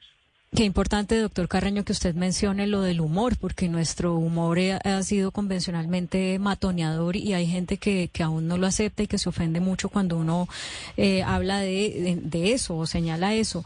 Pero mire, ¿qué hacer entonces? Porque este colegio, pues, digamos, dice, seguimos nuestros protocolos, pero evidentemente sus protocolos no sirven y este no es el único caso. Eh, hay un fallo de la Corte que involucra eh, un mal manejo de bullying de este colegio, pero además es como si cada quien pudiera hacer los protocolos que quisiera y como que no hay una directriz desde, desde el Ministerio de Educación, desde el Ministerio de Salud, eh, que, le indique a las personas cuál es realmente el paso a paso que hay que seguir para frenar una situación de estas y corregirla. Claudia, eh, eh, no solamente que los protocolos de este colegio pues son ineficientes, claramente, es en general la mayoría de colegios, eh, y hay algo muy importante que no hemos tocado y es el maltrato y el bullying que reciben de parte de los mismos maestros. Y tú lo acabas de decir muy bien, el Ministerio de, Educación no, es, no, ha, asumido su responsabilidad. Los entes territoriales, los departamentos no han preparado a los maestros para que cambien esa actitud. Nosotros vemos con mucha frecuencia eh, que los maltratadores empiezan siendo los mismos maestros. ¿Por qué? Porque el niño tiene un fracaso escolar, tiene unas dificultades en su aprendizaje y el maestro delante de todos los niños lo ridiculiza, lo castiga, porque el niño incluso por por el mismo tema racial o sexual eh, el mismo colegio, el mismo maestro, los mismos maestros son los eh, que empiezan el, matoneo. Entonces, pero no son conscientes, eso es lo, increíble. Y es que cuando tú hablas con ellos, creen que no lo, que no lo hicieron, creen que no están laborando mal porque está tan arraigado en nuestra cultura que eso es un chiste y el niño tiene que aguantarlo como el adulto o como la mujer. Tú lo acabas de comentar en el tema de, las diferencias de, género en el deporte y en general. Entonces, hacemos los chistes, hacemos los comentarios y nos parece que la otra persona debe estar preparada para aguantarlo y no nosotros cambiar ese, ese, ese, ese lenguaje. Entonces creo que es un tema bien importante. El Ministerio de Educación no ha asumido su responsabilidad y los entes territoriales tampoco. Doctor Carreño, ustedes ahora tienen el ciclo de conferencias de eh, cerebros del futuro y eh, me parece muy interesante, pues algo que usted nos acaba de comentar y quisiera eh, juntar este caso de bullying con lo que ustedes están haciendo con cerebros del futuro. Usted acaba de, mencionar algo que es un error básico y es, pues que ningún colegio y deberían saber que nunca se junta a la víctima con el victimario, es decir, hacer esa conciliación del, del victimario con, con, con, la víctima en directo, pues eso es, es completamente y causa un daño muy grande en el niño. ¿De qué maneras afecta el bullying y el mal manejo del bullying la salud mental de los niños y los adolescentes, doctor? Mm, pues Ana, Cristina, gracias. Y aprovecho para, para decir aquí que le estamos echando la culpa al, a la pandemia del aumento, del incremento de la depresión en, en general y en niños entre el año 2019 y 2020 se registraron en el Civigila, que es el registro del, Ministerio de Salud, 17.211 intentos de suicidio en menores de, 18 años. Eh, las estadísticas son absolutamente contundentes.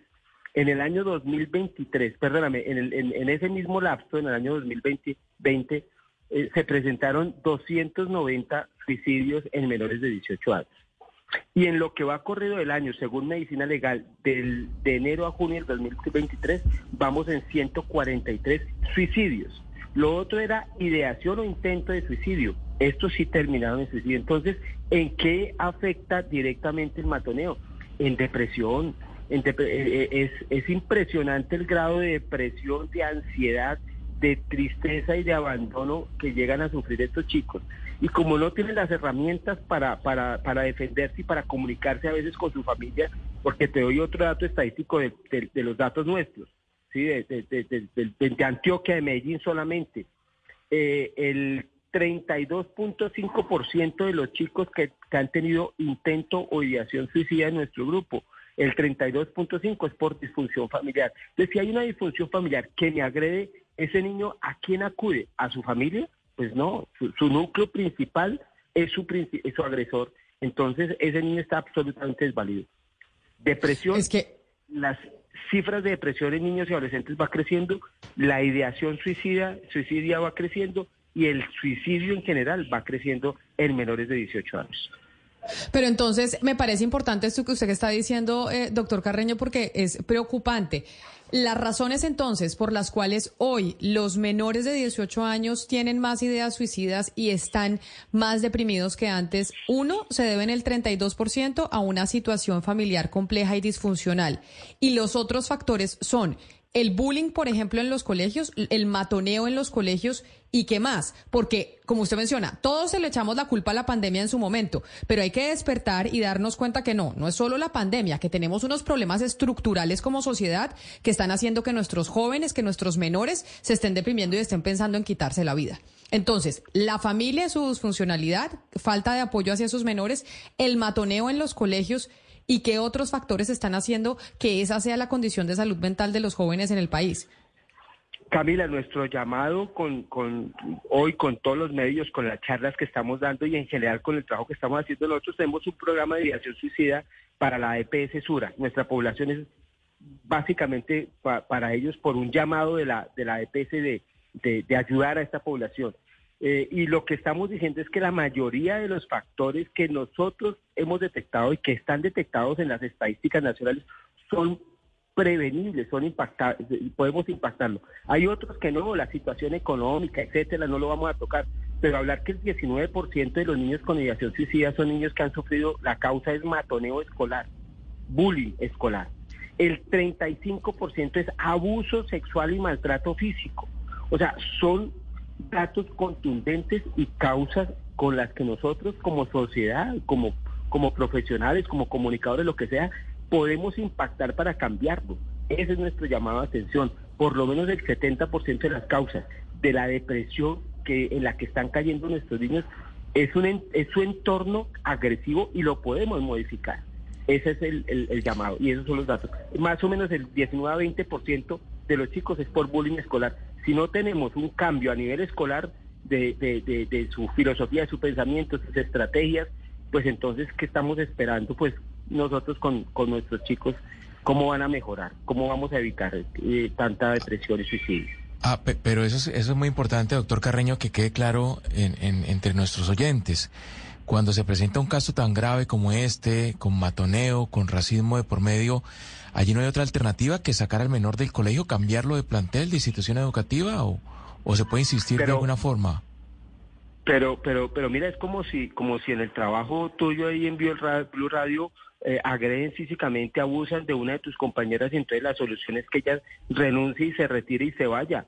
Pues es exactamente el mismo ejemplo. Miren el caso del, niño de este colegio, de la niña de este colegio, perdón, del, del, otro niño.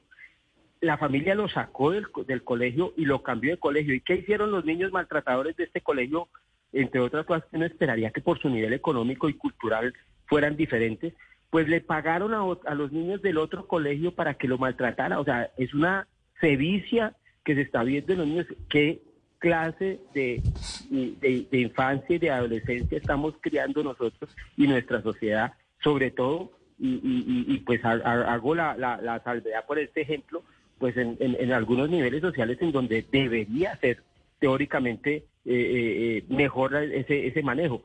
Eh, nosotros hemos reportado casos de, de, maltrato a, los, a algunos colegios e instituciones educativas y no hay ni siquiera respuesta de la institución educativa y tenemos que reportarlo a bienestar familiar para que ellos actúen. Mm. Entonces, es increíble cómo cierro diciéndoles que el entorno más, más protector de los niños supuestamente es el más agresor. Y eso lo tenemos que cambiar y lo podemos cambiar. Doctor Carreño, ¿qué hacer con los niños maltratadores? O sea, se, se sacan del colegio, se ponen a tomar clases aparte, se les hace un programa especial, eh, porque es que realmente cuando la, cuando la cosa no pasa a mayores muchas veces es porque el niño o la niña maltratada desarrolla unas habilidades de brusquedad física o verbal que hacen que escale la violencia y que se normalice la violencia, ¿cierto? Entonces, la, la pregunta va encaminada, si no se trata a la, a la persona maltratada, eh, ¿cómo se trata a los, a los maltratadores? El adulto maltratador, Claudia, generalmente fue un niño maltratado y el, y el, y el matoneador generalmente tiene un entorno familiar cultural matoneador. Entonces, acá el niño, el niño que matonea, hay que entender que tampoco necesariamente la culpa es del niño. Hay que abordar a los padres, indudablemente. Hay que abordar al niño y poner en tratamiento a los padres y al niño. No excluir al, al, al, matoneado, no excluir al maltratado, sino a, eh, empezar a intervenir, obviamente, al niño maltratador, porque hay que cortar el ciclo. Tú sacas ese niño mm, del colegio y lo cambias y el maltratador sigue igual. El maltratador, miren, es que este caso de esta niña del colegio es muy claro. El mismo niño que un año antes le pidió excusas y prometió no volverlo a hacer, pues simplemente seguía matoneando. Entonces acá hay que intervenir al niño, el que está realmente necesitando un apoyo urgente, obvio que el maltratado también, es el maltratador y su familia. doctor, doctor Carreño. No, siguiendo esta línea y un poco para, para, ir terminando una última pregunta, ¿usted qué opina de esa idea, de ese relato de la generación de cristal, no? De, por parte casi siempre de los mayores, de que hoy en día los niños son muy frágiles, que se quejan por todo, porque a ellos sí les tocó una adolescencia fuerte y que ellos eran fuertes. ¿Qué, qué opina usted de todo eso? Si tiene algo que ver en alentar estas situaciones. Sebastián, eso va para, para a mucho, pero yo no estoy de acuerdo, no estoy de acuerdo, no es una, eh, eh, los niños hoy son una generación diferente y eso es lo que tenemos que entender los adultos. La evolución no se, no se, no se frena, vamos evolucionando y vamos cambiando, son generaciones diferentes con cosas buenas, cosas malas, así como las tuvimos nosotros o como las tienen los chicos de tu generación, los, los, los millennials que a veces los hemos tratado como de, manejar de manera peyorativa. Eh, pero no, no es que sean de cristal, son diferentes. Y, ese no, no, no podemos manejarlos de esa manera, sino mirar dónde está el problema, cuál es la causa y qué, en qué como sociedad debemos cambiar nosotros. No pretender que las generaciones que vienen eh, eh, sean más fuertes porque es que así éramos nosotros. No, son, son épocas diferentes. Pues doctor eh, Carreño, qué importante escucharlo a usted el día de hoy, sobre todo después de esta discusión eh, del fin de semana y sobre las cifras que además ha entregado la Procuraduría de Intención de Suicidio en el país. Doctor Orlando Carreño, neurólogo pediatra, mil gracias por estar con nosotros hoy aquí en Mañanas Blue. A ustedes muchísimas gracias, muy amable Camila y a todos los del grupo. Y esperamos poder seguir eh, contactándolo y consultándolo sobre este tema que es tan delicado en estos momentos entre los jóvenes en el país. Sobre esto que nos decía el doctor Carreño, Claudia, ¿hay pronunciamiento o nos envían alguna comunicación eh, del Colegio Helvecia? Sí, Camila, es un comunicado fechado el día de hoy donde eh, como primer punto dicen que siempre han rechazado el acoso escolar y la, eh, la discriminación. Como segundo punto eh, sobre el caso puntual em, de la de la hija de la señora Julia de Rivero dice que le han ofrecido el apoyo y el seguimiento y hablan de nuevo de las 37 acciones que ya mencionaba el periódico El Espectador. Y respecto a la sentencia de la Corte Constitucional que fue del 24 de julio, dicen que han hecho entonces, que crearon la, para cumplir la, sentencia de la Corte, que crearon la Dirección de Convivencia, que están asesorados por un proyecto que se llama Aulas en Paz y que han hecho unas jornadas de trabajo con maestros y diferentes equipos y padres de familia, que también eh, bajo la supervisión de la Secretaría de Educación conformaron una mesa técnica para actualizar el manual de convivencia, que además eh, siguen realizando comités escolares de convivencia periódicos, que hicieron intervenciones con grupos, un equipo de mediación escolar y llevaron a cabo procesos de formación. Y que además también para profundizar en la, en la sentencia de la Corte, eh, este año eh, realizar, van a realizar la Semana de la Reflexión sobre la Convivencia como un espacio pedagógico y eh, otros procesos de innovación pedagógica y actividades orientadas por personas expertas para evitar este tipo de, de, hechos. Bueno, es un comunicado muy largo, este es un, un, resumen que he hecho leyéndolo rápidamente, pero pues lo que es evidente, la señora Juliette de Rivero, ella misma decía en sus declaraciones al periódico El Espectador, es que eso que el colegio El Besia hizo, pues no eh, responde a lo que además ella como conocedora de derechos humanos eh, considera que debe hacerse y por eso tomaron la decisión de que su hija regresara a, a, fuera del país. Qué horror. Viera la cantidad de mensajes que estamos recibiendo de los oyentes en el 301-764-4108, nuestra línea de WhatsApp sobre casos de matoneo en los colegios. Pero bueno, nos vamos con las noticias del mediodía y después hablaremos de la infraestructura y de los puentes en el país, que ya pues tenemos la sensación de que se caen los puentes y como que es pan de cada día en Colombia. Llega el mediodía. Y en Mañanas Blue continúa el análisis y el debate. Dirige Camila Zuluaga.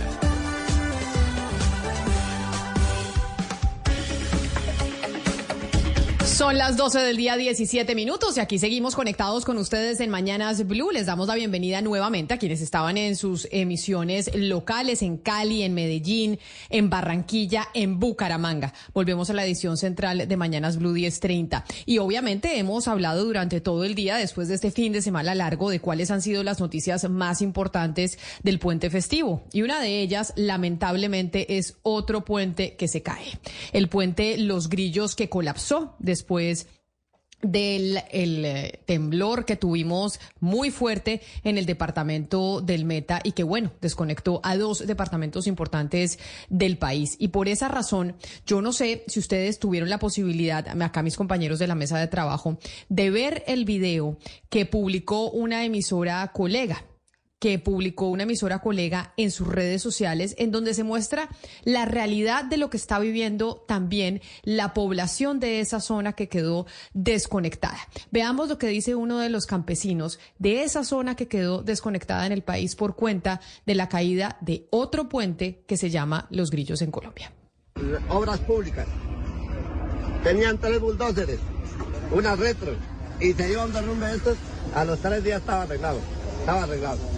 Y hoy en día, con toda esa plata que invirtieron en un puente de estos, para pa despedazarlo, para que no sirva para nada, y tanto estudian ustedes, ¿para qué ese estudio? ¿Para qué? A ver, ¿por qué no contaron con esos cinco bulldozers y cuando dejan de derrumbe, arreglan esa mierda? Hagan, métanle cuatro tubos y arreglan. Pero es que, es que le da una rabia, mire, tanta plata y tantos años que gastan ustedes haciendo un trabajo para que en dos años ya se caiga, que en dos años se caiga esa vez y tanto estudio y tanta mierda. Entonces, porque se puede... respétenos que nosotros somos de aquí de la región y nosotros sí conocemos la región y nosotros sabemos que hay soluciones y soluciones rápidas. Pero ustedes lo que toca hacer un estudio de dos años, que, que toca ganarse tanta plata dos años ganando, para hacer una bobada que en, dos años ya todavía se va el piso. Entonces, sí, señor. respétenos y si el gobierno da algo para la región invierta, lo bien invertido. Si no, no se metan a eso. Si estudiaron para robar, vayan a robar a otro lado, pero aquí no vengan a a sabotearnos la región ya dejarnos en la misma y puta mierda como estamos. Mire, yo soy de Pajarito y nosotros en Pajarito vivimos del comercio. Ahí las mujeres cabezas de hogar viven vendiendo comida. Y ahorita dura dos años sin vida esa mierda. ¿Y qué? ¿Le van a morir de hambre o qué vamos a hacer? ¿Qué vamos a hacer, doctora? A ver, que mientras su merced le hace un estudio de un año y dura dos años haciendo el puta puente para que a los dos años vuelva y se caiga. Yo les propongo es que vamos a hacer la reunión allá, vamos, nos movilizamos.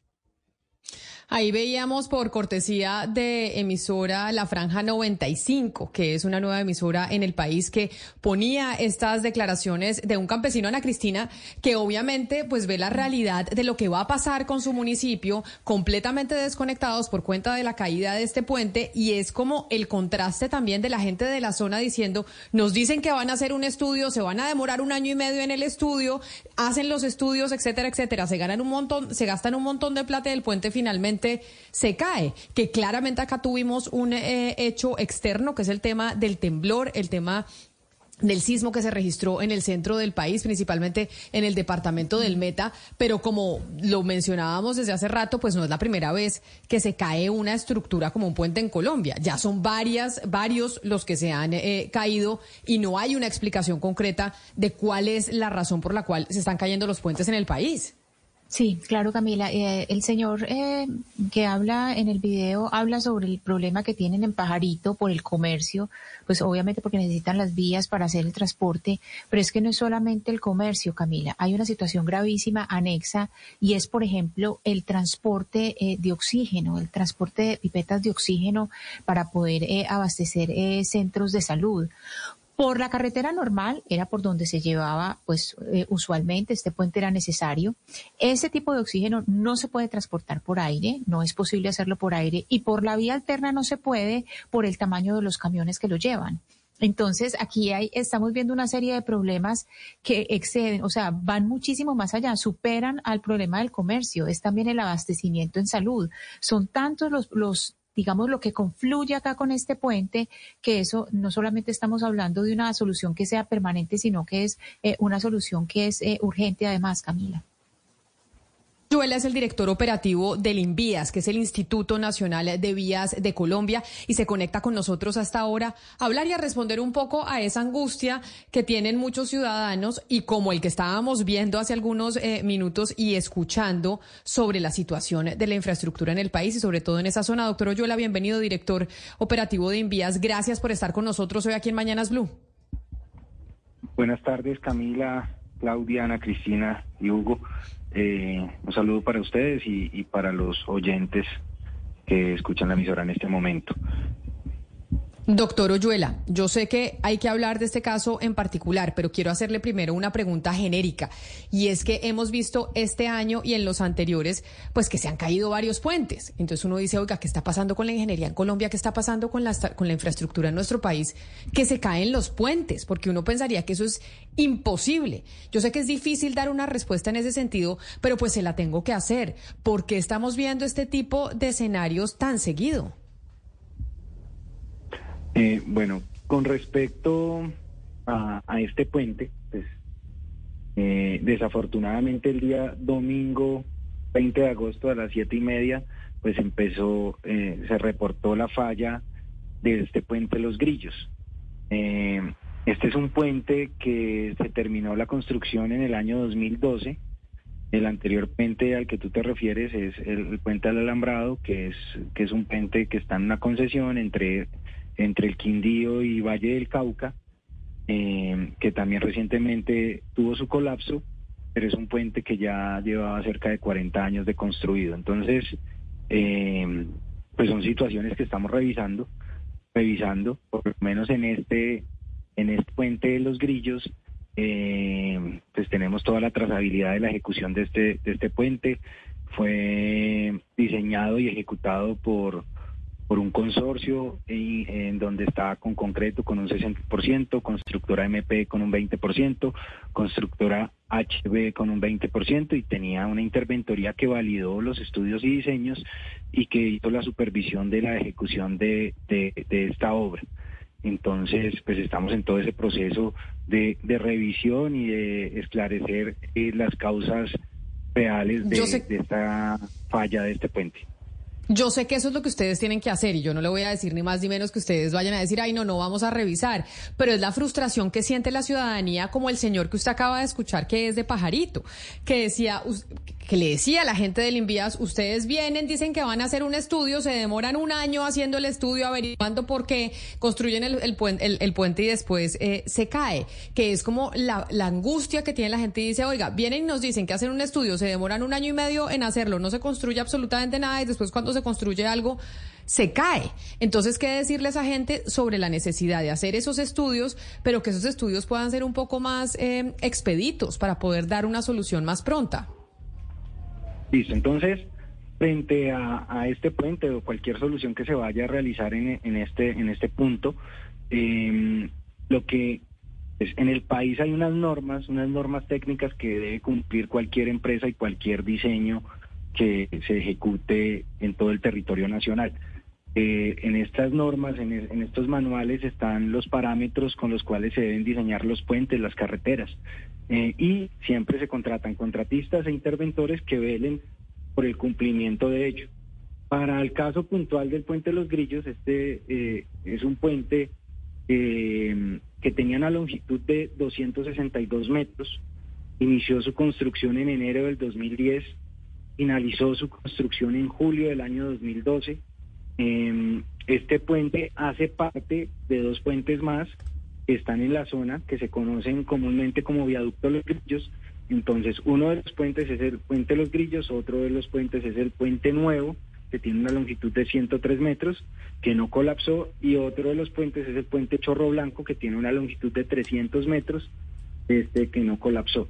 Entonces, eh, ahorita qué sigue? Entonces, eh, primero, eh, contratar un estudio de patología que nos esclarezca las razones por las cuales existió esta falla en este puente, porque este puente se diseñó en su momento y fue avalado por una empresa contratista y una empresa interventoría, cumpliendo todas las normas de diseño que existen en el país.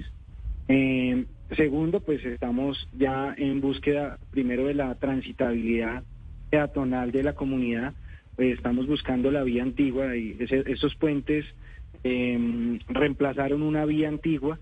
Entonces estamos con los equipos hoy, hoy, pues desde que pasó el evento, nuestros equipos están allá en terreno, están avanzando, digamos, con la búsqueda de la adecuación de la vía antigua para generar transitabilidad em, de vehículos nuevamente en este corredor. Y también se está adecuando un paso peatonal para las comunidades que, que frente a esta, eh, a esta incomunicación o a esta caída del puente eh, necesitan pasar de punto a punto, entonces se está adecuando un paso provisional. Esto se está haciendo en el transcurso de esta semana. Señor Oyuela, muchos nos preguntamos si el Envías tiene o tendrá o se piensa hacer una suerte de estado de los puentes en Colombia. No sé si ustedes tengan eso, un mapa de, no sé cómo funciona eso, si por semáforo o por número del nivel de riesgo, cuáles no se pueden transitar, cuáles están en peligro. ¿Eso existe? ¿Ustedes tienen la capacidad técnica de tener un mapa completo? Entonces, ¿Sí?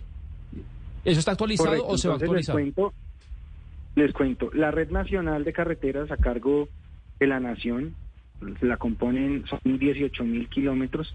Eh, parte de esta red está concesionada a cargo de las concesiones que tienen modelos de contratación en donde los, los concesionarios construyen los puentes o construyen la infraestructura y, eh, y la mantienen y la operan por 30 años, 20 años. Esos son los modelos de concesiones. De esos 18 mil kilómetros hay 10.300 kilómetros que están a cargo del Instituto Nacional de Vías, que son las vías primarias no concesionadas. En estas vías nosotros tenemos 1.870 puentes. De esos 1.870 puentes, pues se tiene el diagnóstico de los puentes eh, y una revisión periódica que hacemos con, con unos contratos que tenemos en todas las carreteras, que son los administradores viales, ellos tienen, hacen una auscultación visual, una revisión visual de los puentes y se hace el reporte y, y, a medida de, los recursos y de las vigencias presupuestales se hacen los programas para mantener eh, los puentes que se van evidenciando críticos o que requieren alguna algún trabajo de mantenimiento o de reforzamiento. Ese es como el paso a paso que se está haciendo.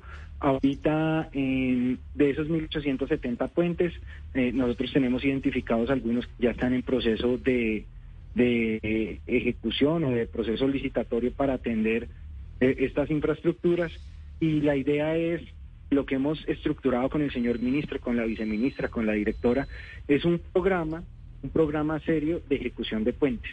Y queremos hacerlo con una solicitud de vigencia futuras, en donde estos 1.870 puentes les podamos eh, mantenimiento, mantenimiento periódico a los que requieren mantenimiento periódico, reforzamiento estructurales a los puentes que requieran de acuerdo al diagnóstico un reforzamiento y así ir conservando la vida útil de, de esta infraestructura que hoy tenemos, digamos, identificada.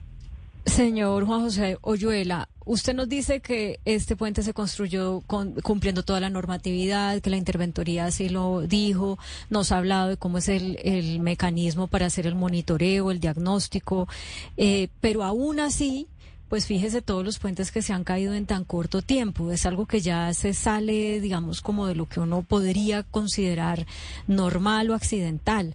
¿No será que toca subir los estándares? ¿No será que, que hay algo que en, en la propia normativa que no garantiza eh, la, la, calidad de los resultados finales?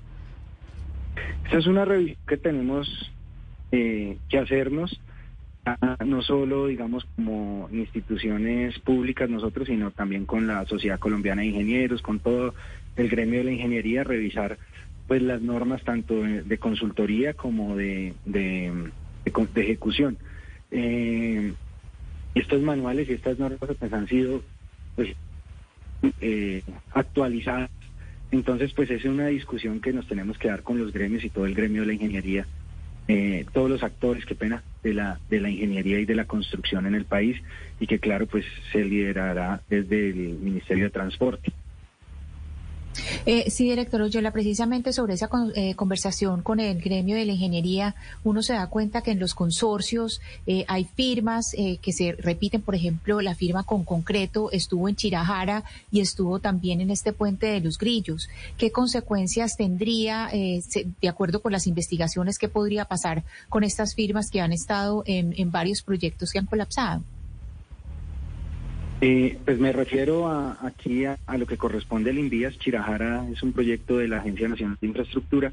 Con respecto, lo primero que tenemos que establecer son las causas, las causas de este colapso, porque no teníamos una alerta como tal eh, identificada en este puente.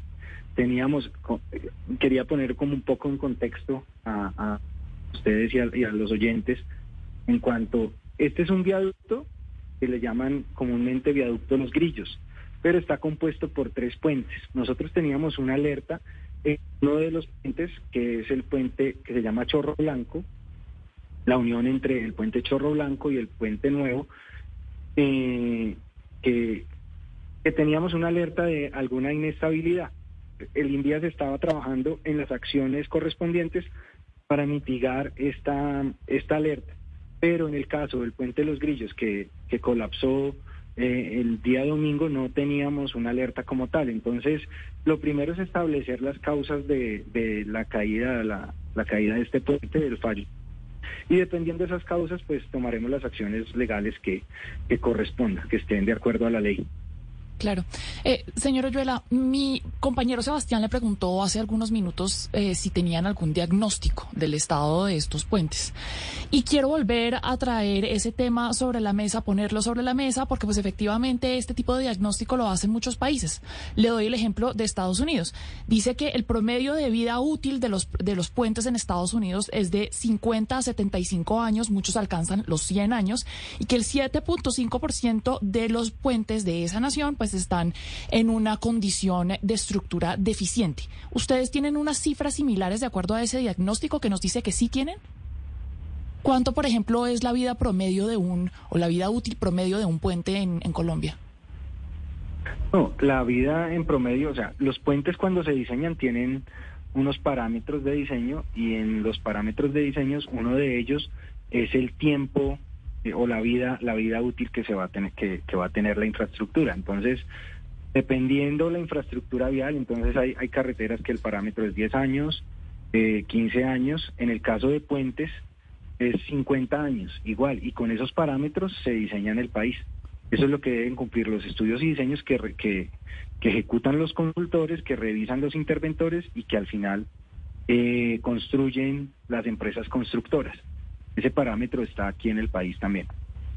Nosotros, y, para dar un complemento al diagnóstico, nosotros también tenemos eh, dentro de nuestro sistema de puentes, eh, estamos implementando un, una escala eh, de diagnóstico de toda la infraestructura que, que, existe, de los 1.870 puentes que están a cargo del Instituto Nacional de Vías, en donde hay cinco niveles entonces, donde es satisfactoria, estable, eh, suficiente, crítica y susceptible a la falla. Digamos, son los niveles que tenemos en donde tenemos cuantificados los puentes.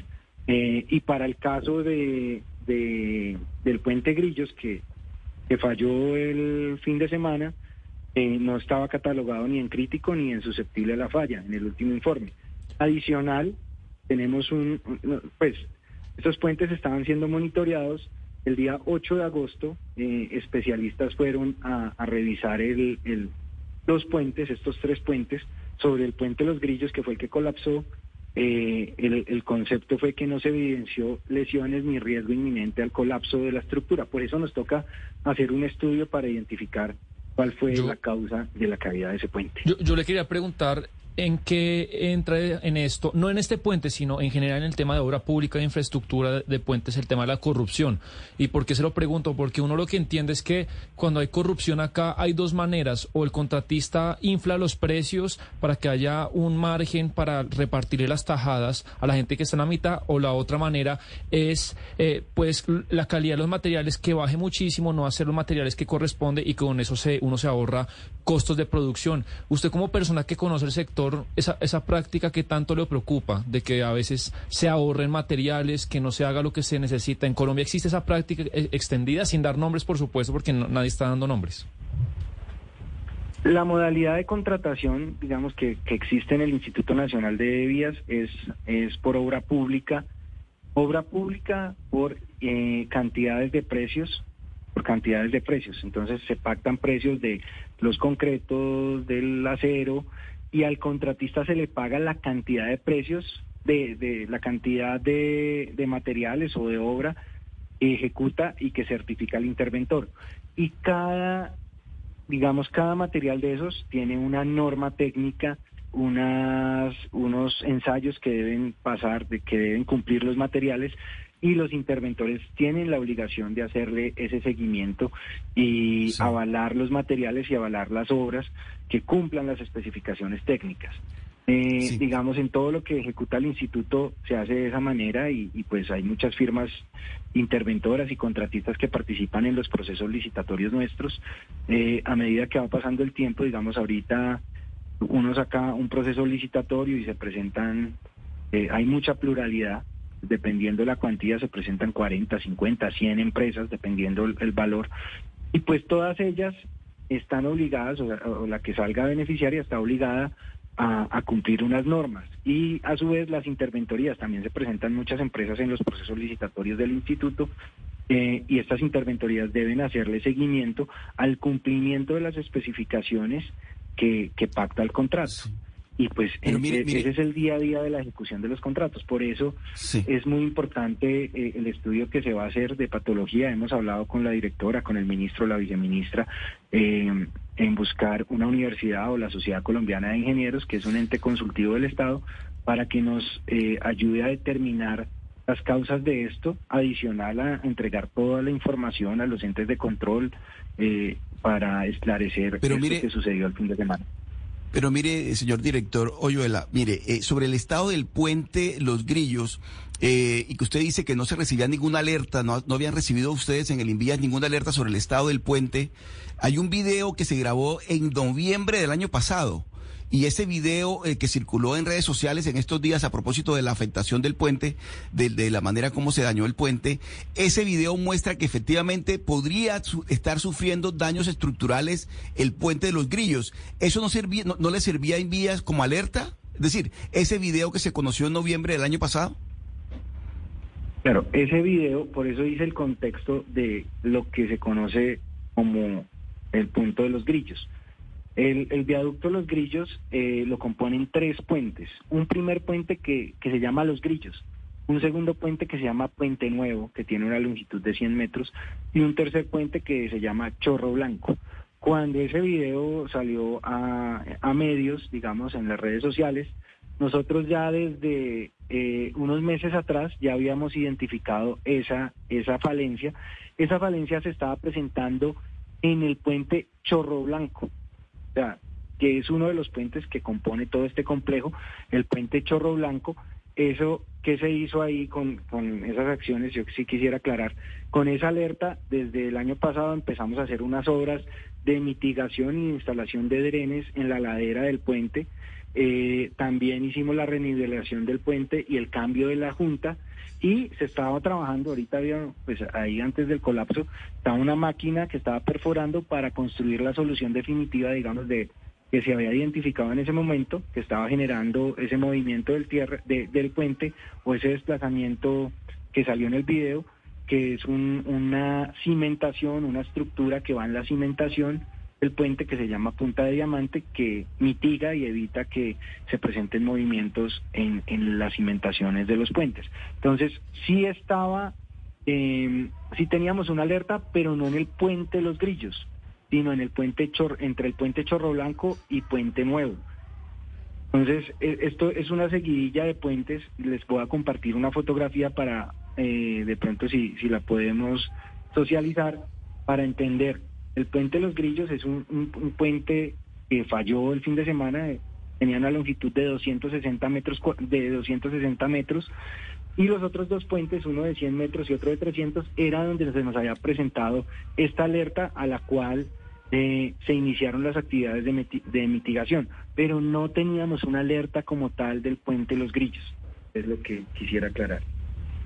Doctor le agradeciéndole enormemente su tiempo por haber eh, respondido aquí a estas preguntas que claramente pues están en la mente de muchos de lo que está pasando con los puentes. Quiero hacerle una última, porque si hay una repetida eh, como mensaje de parte de los oyentes que nos escriben a nuestro chat de WhatsApp y también a nuestro chat de nuestro canal de YouTube de Blue Radio en vivo sobre las facultades de ingeniería civil en el país.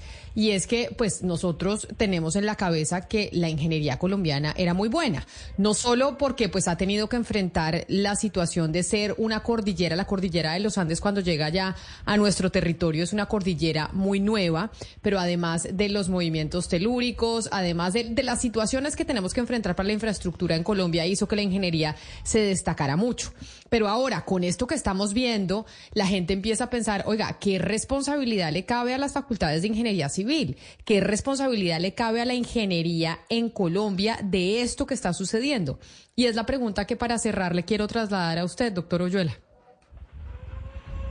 Pues en, el país, pues en el país, al igual como las normas con las que se construyen carreteras, hay unos estándares eh, para, para ser ingeniero en las facultades de ingeniería.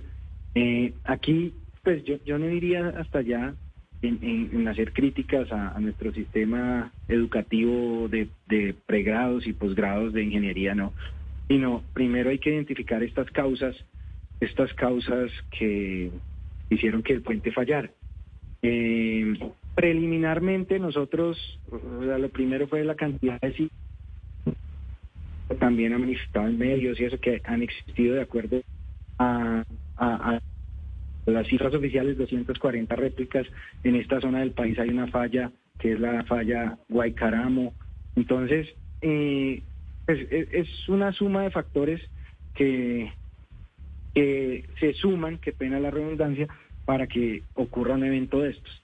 Entonces, tampoco yo no sería eh, la persona idónea para hacer alguna crítica sobre el sistema educativo, sobre las facultades de ingeniería, no hay que revisar cuáles fueron las causas y, buscar una solución eh, a corto plazo, que es lo que estamos haciendo, digamos, en este punto, volver a generar la transitabilidad para la comunidad, transitabilidad peatonal, transitabilidad de vehículos, vehicular, y ya eh, tener una solución definitiva para que no se nos vuelva a presentar un evento de estos.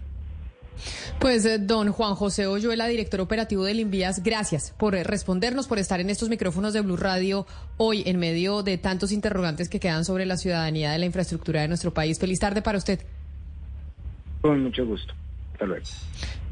Y pues sí, tengo una cantidad de mensajes de los oyentes escribiéndonos en nuestro chat, en nuestro canal de YouTube de Blue Radio en vivo, en donde nos dicen, bueno, ¿qué está pasando con las facultades de ingeniería? ¿Qué pasa con eh, los eh, métodos y mecanismos que estamos utilizando para construir en Colombia. Todo un debate, pues, por cuenta de lo que estamos viviendo con la infraestructura en Colombia y que pues se cae otro puente y ya cuántos hemos visto que se han caído en los últimos meses. Antes de irnos a hacer una pausa porque vamos a volver con una invitada muy especial que tendemos en la línea. Usted tiene noticias de movilidad, ya que estamos hablando, don Lucas San Pedro, de los puentes y de la infraestructura y estábamos con el Invías, tenemos noticias y cifras de movilidad en Bogotá.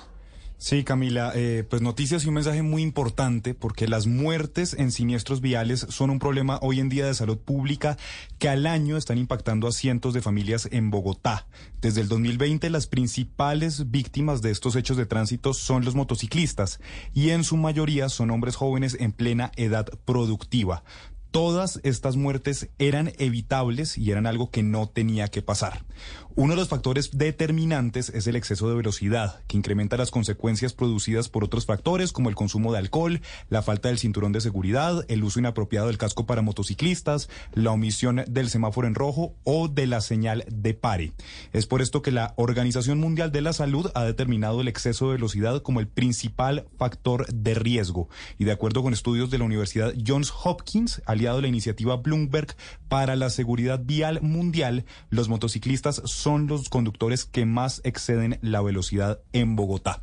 Es por eso que entonces hacemos un llamado a la prudencia en las vías por parte de todos los actores viales, cumplir con las normas de tránsito y ser tolerantes, porque todos los siniestros viales son evitables y son algo que no tenía que pasar. Nos vamos a hacer una pausa y ya regresamos con una invitada muy especial que cumplió 100 años ayer en Bogotá y que además ejerció durante muchos de esos 100 años el periodismo en Colombia. Hacemos una pausa y ya regresamos.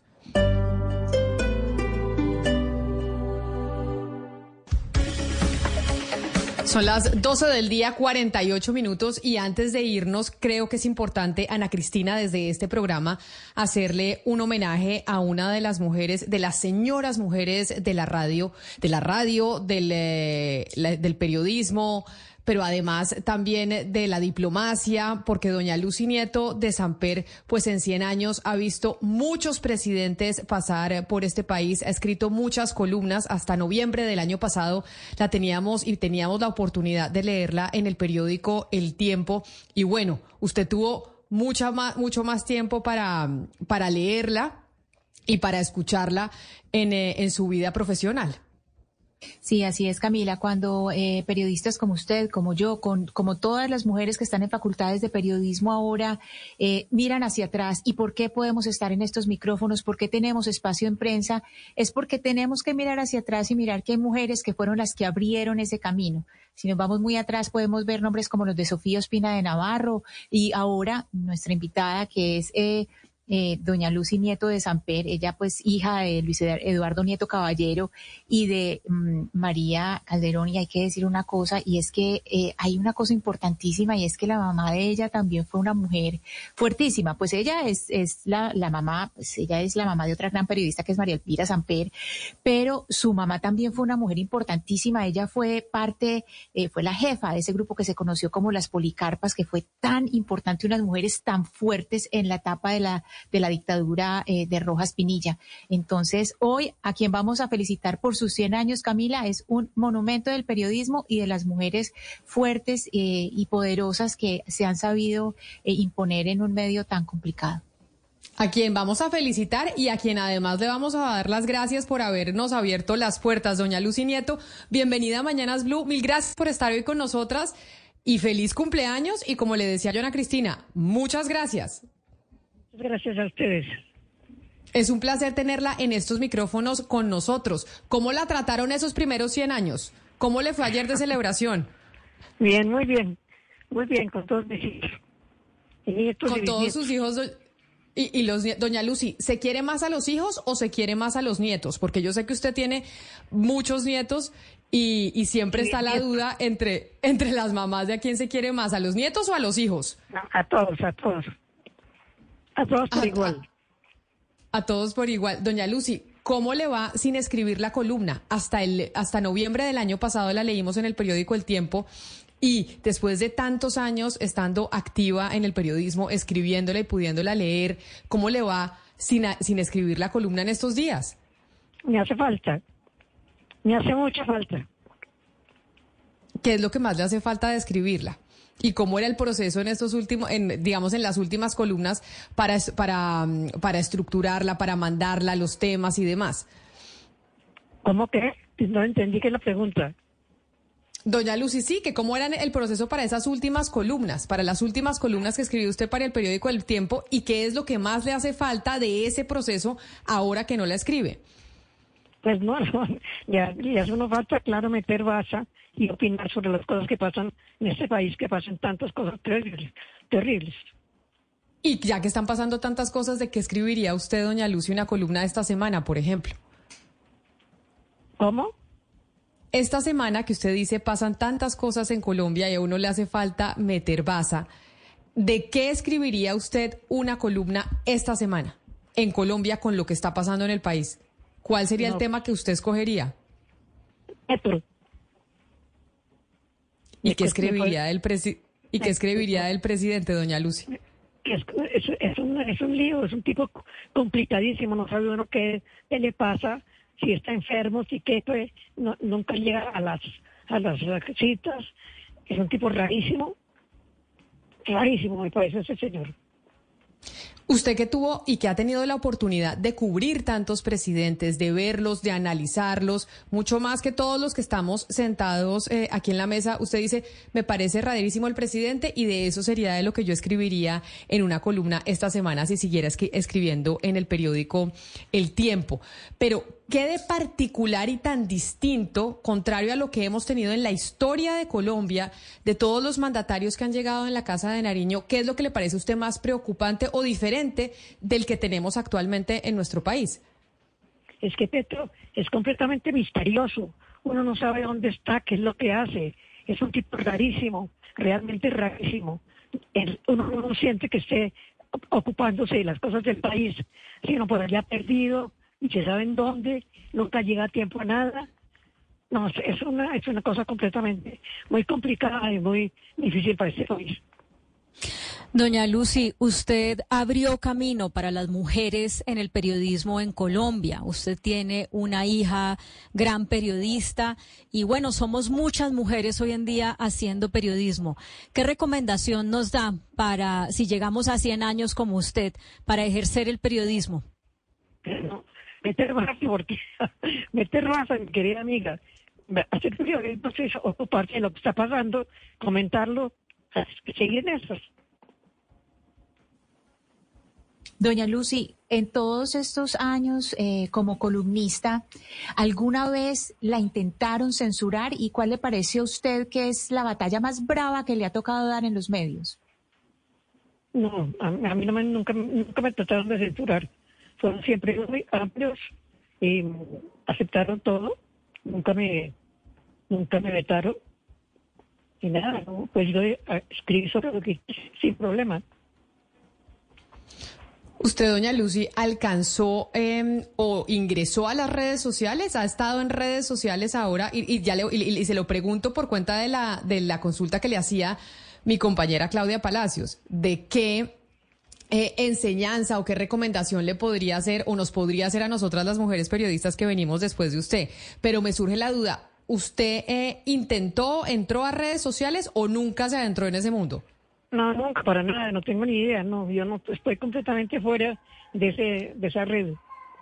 No, y, se lo pregunto por qué, porque ahora en redes sociales, digamos como los periodistas estamos eh, expuestos a muchos ataques y críticas de parte de las audiencias, pero también directamente de los, de, los protagonistas del poder que mueven esas audiencias a través de las redes sociales. Como usted no estuvo ahí o no, o no, o no está activa en las redes sociales, le quería consultar sobre el pasado. En el pasado a las mujeres periodistas y a los hombres periodistas también, para no hacer la, distinción, los ataques por parte de quienes eh, son protagonistas del poder eran tan fuertes como se escucha, me imagino que a usted le contarán sus nietos, eh, sus hijos, como es hoy en día con estas nuevas tecnologías. Pues no, no, no no, yo creo que ahora es peor. No es que, no es que antes no fuera duro todo eso, pero me parece peor es peor. Doña Lucy, si hacemos un balance de estos años ejerciendo periodismo de opinión, es decir, que es distinto al periodismo informativo, después de todos estos años haciendo periodismo de opinión, ¿cuál es el precio de decir lo que se piensa durante tantos años? ¿Precio? Pues no hay ningún precio. Mejor dicho, una satisfacción de poder uno meter baza sin problema. Doña Lucy, usted que estuvo tanto en el mundo del periodismo como en el, conoció el poder político desde adentro, con tantos años observando este país, ¿cómo cree que salimos de nuestros problemas? El problema de la violencia, el problema del narcotráfico, el problema de la polarización. ¿Cómo cree que salimos de esto? No, fíjate, completamente imposible de imaginarlo siquiera, porque la cosa está demasiado complicada no encuentra uno personal eh, realmente preparado para atender tantas, tantas desgracias. Y yo tengo que hacerle esta pregunta a doña Lucy porque la oímos y la vemos impecable.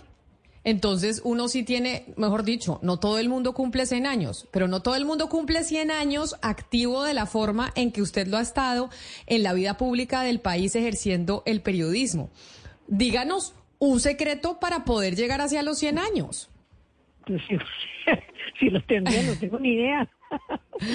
Pero algo tiene que hacer, alguna cosa nos puede recomendar y decir, vea, para uno poder llegar así de lúcido, de activo, de influyente hasta los 100 años, algo debe, debe hacer. Díganos el secreto. No, yo, yo tengo la ventaja de que he sido muy sana, yo no he tenido eh, problemas de enfermedades graves, yo nunca he estado enferma grave. Entonces yo creo que eso, ser uno más sano, estar sano, es lo que más le sirve para, para, para todo.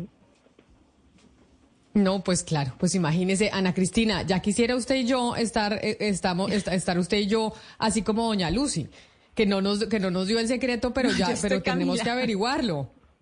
Sí, no, yo estoy Camila, claro que hay una cosa y es recordar que doña Lucy ha trabajado toda su vida con el cerebro. Es decir, eso sí, hay que decir lo que tiene que ver mucho lo que estamos conversando acá, que estamos hablando con una persona, porque además puede ser, no estamos hablando de la mujer que más columnas ha escrito durante más años, sino la persona. Creo que es, si no estoy mal, y esto pues yo, yo creo que lo puedo decir casi con seguridad, creo que es la persona que durante más años ha publicado columnas en Colombia.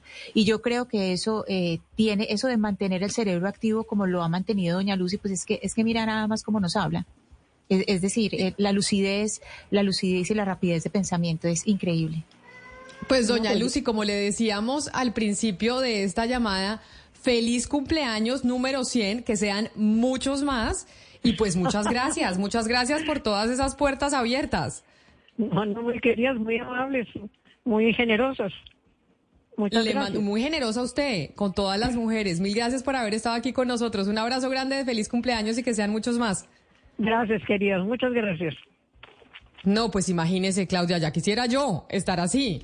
No nos, pero si tiene razón Ana Cristina, no tenemos que dejar de usar el cerebro y como dice ella, meter baza que esa es la gran satisfacción de esta labor. Meter baza, como dice doña Lucy, tenemos una última, no, meter baza querida amiga. meter baza querida amiga, esa va a ser mi frase favorita. meter baza querida amiga. Tenemos una última noticia porque hay respuesta en Panamá, Gonzalo, usted que está en Panamá, al eh, trino del presidente Gustavo Petro sobre la sequía y el cierre del canal de Panamá. El presidente Gustavo Petro trinó ayer acerca de la situación del canal de Panamá y le responde directamente la presidencia de ese país país que al mandatario colombiano. Pues Gustavo Petro había, trinado el día de ayer. La sequía cierra el canal de Panamá. La respuesta se ha dado desde la cuenta oficial de la presidencia de Panamá diciendo lo siguiente. Señor presidente de Colombia, Gustavo Petro, el canal de Panamá mantiene abiertas sus operaciones y el libre tránsito para facilitar la movilidad y el comercio mundial. La información que circula en redes sociales no es cierta y distorsiona la realidad.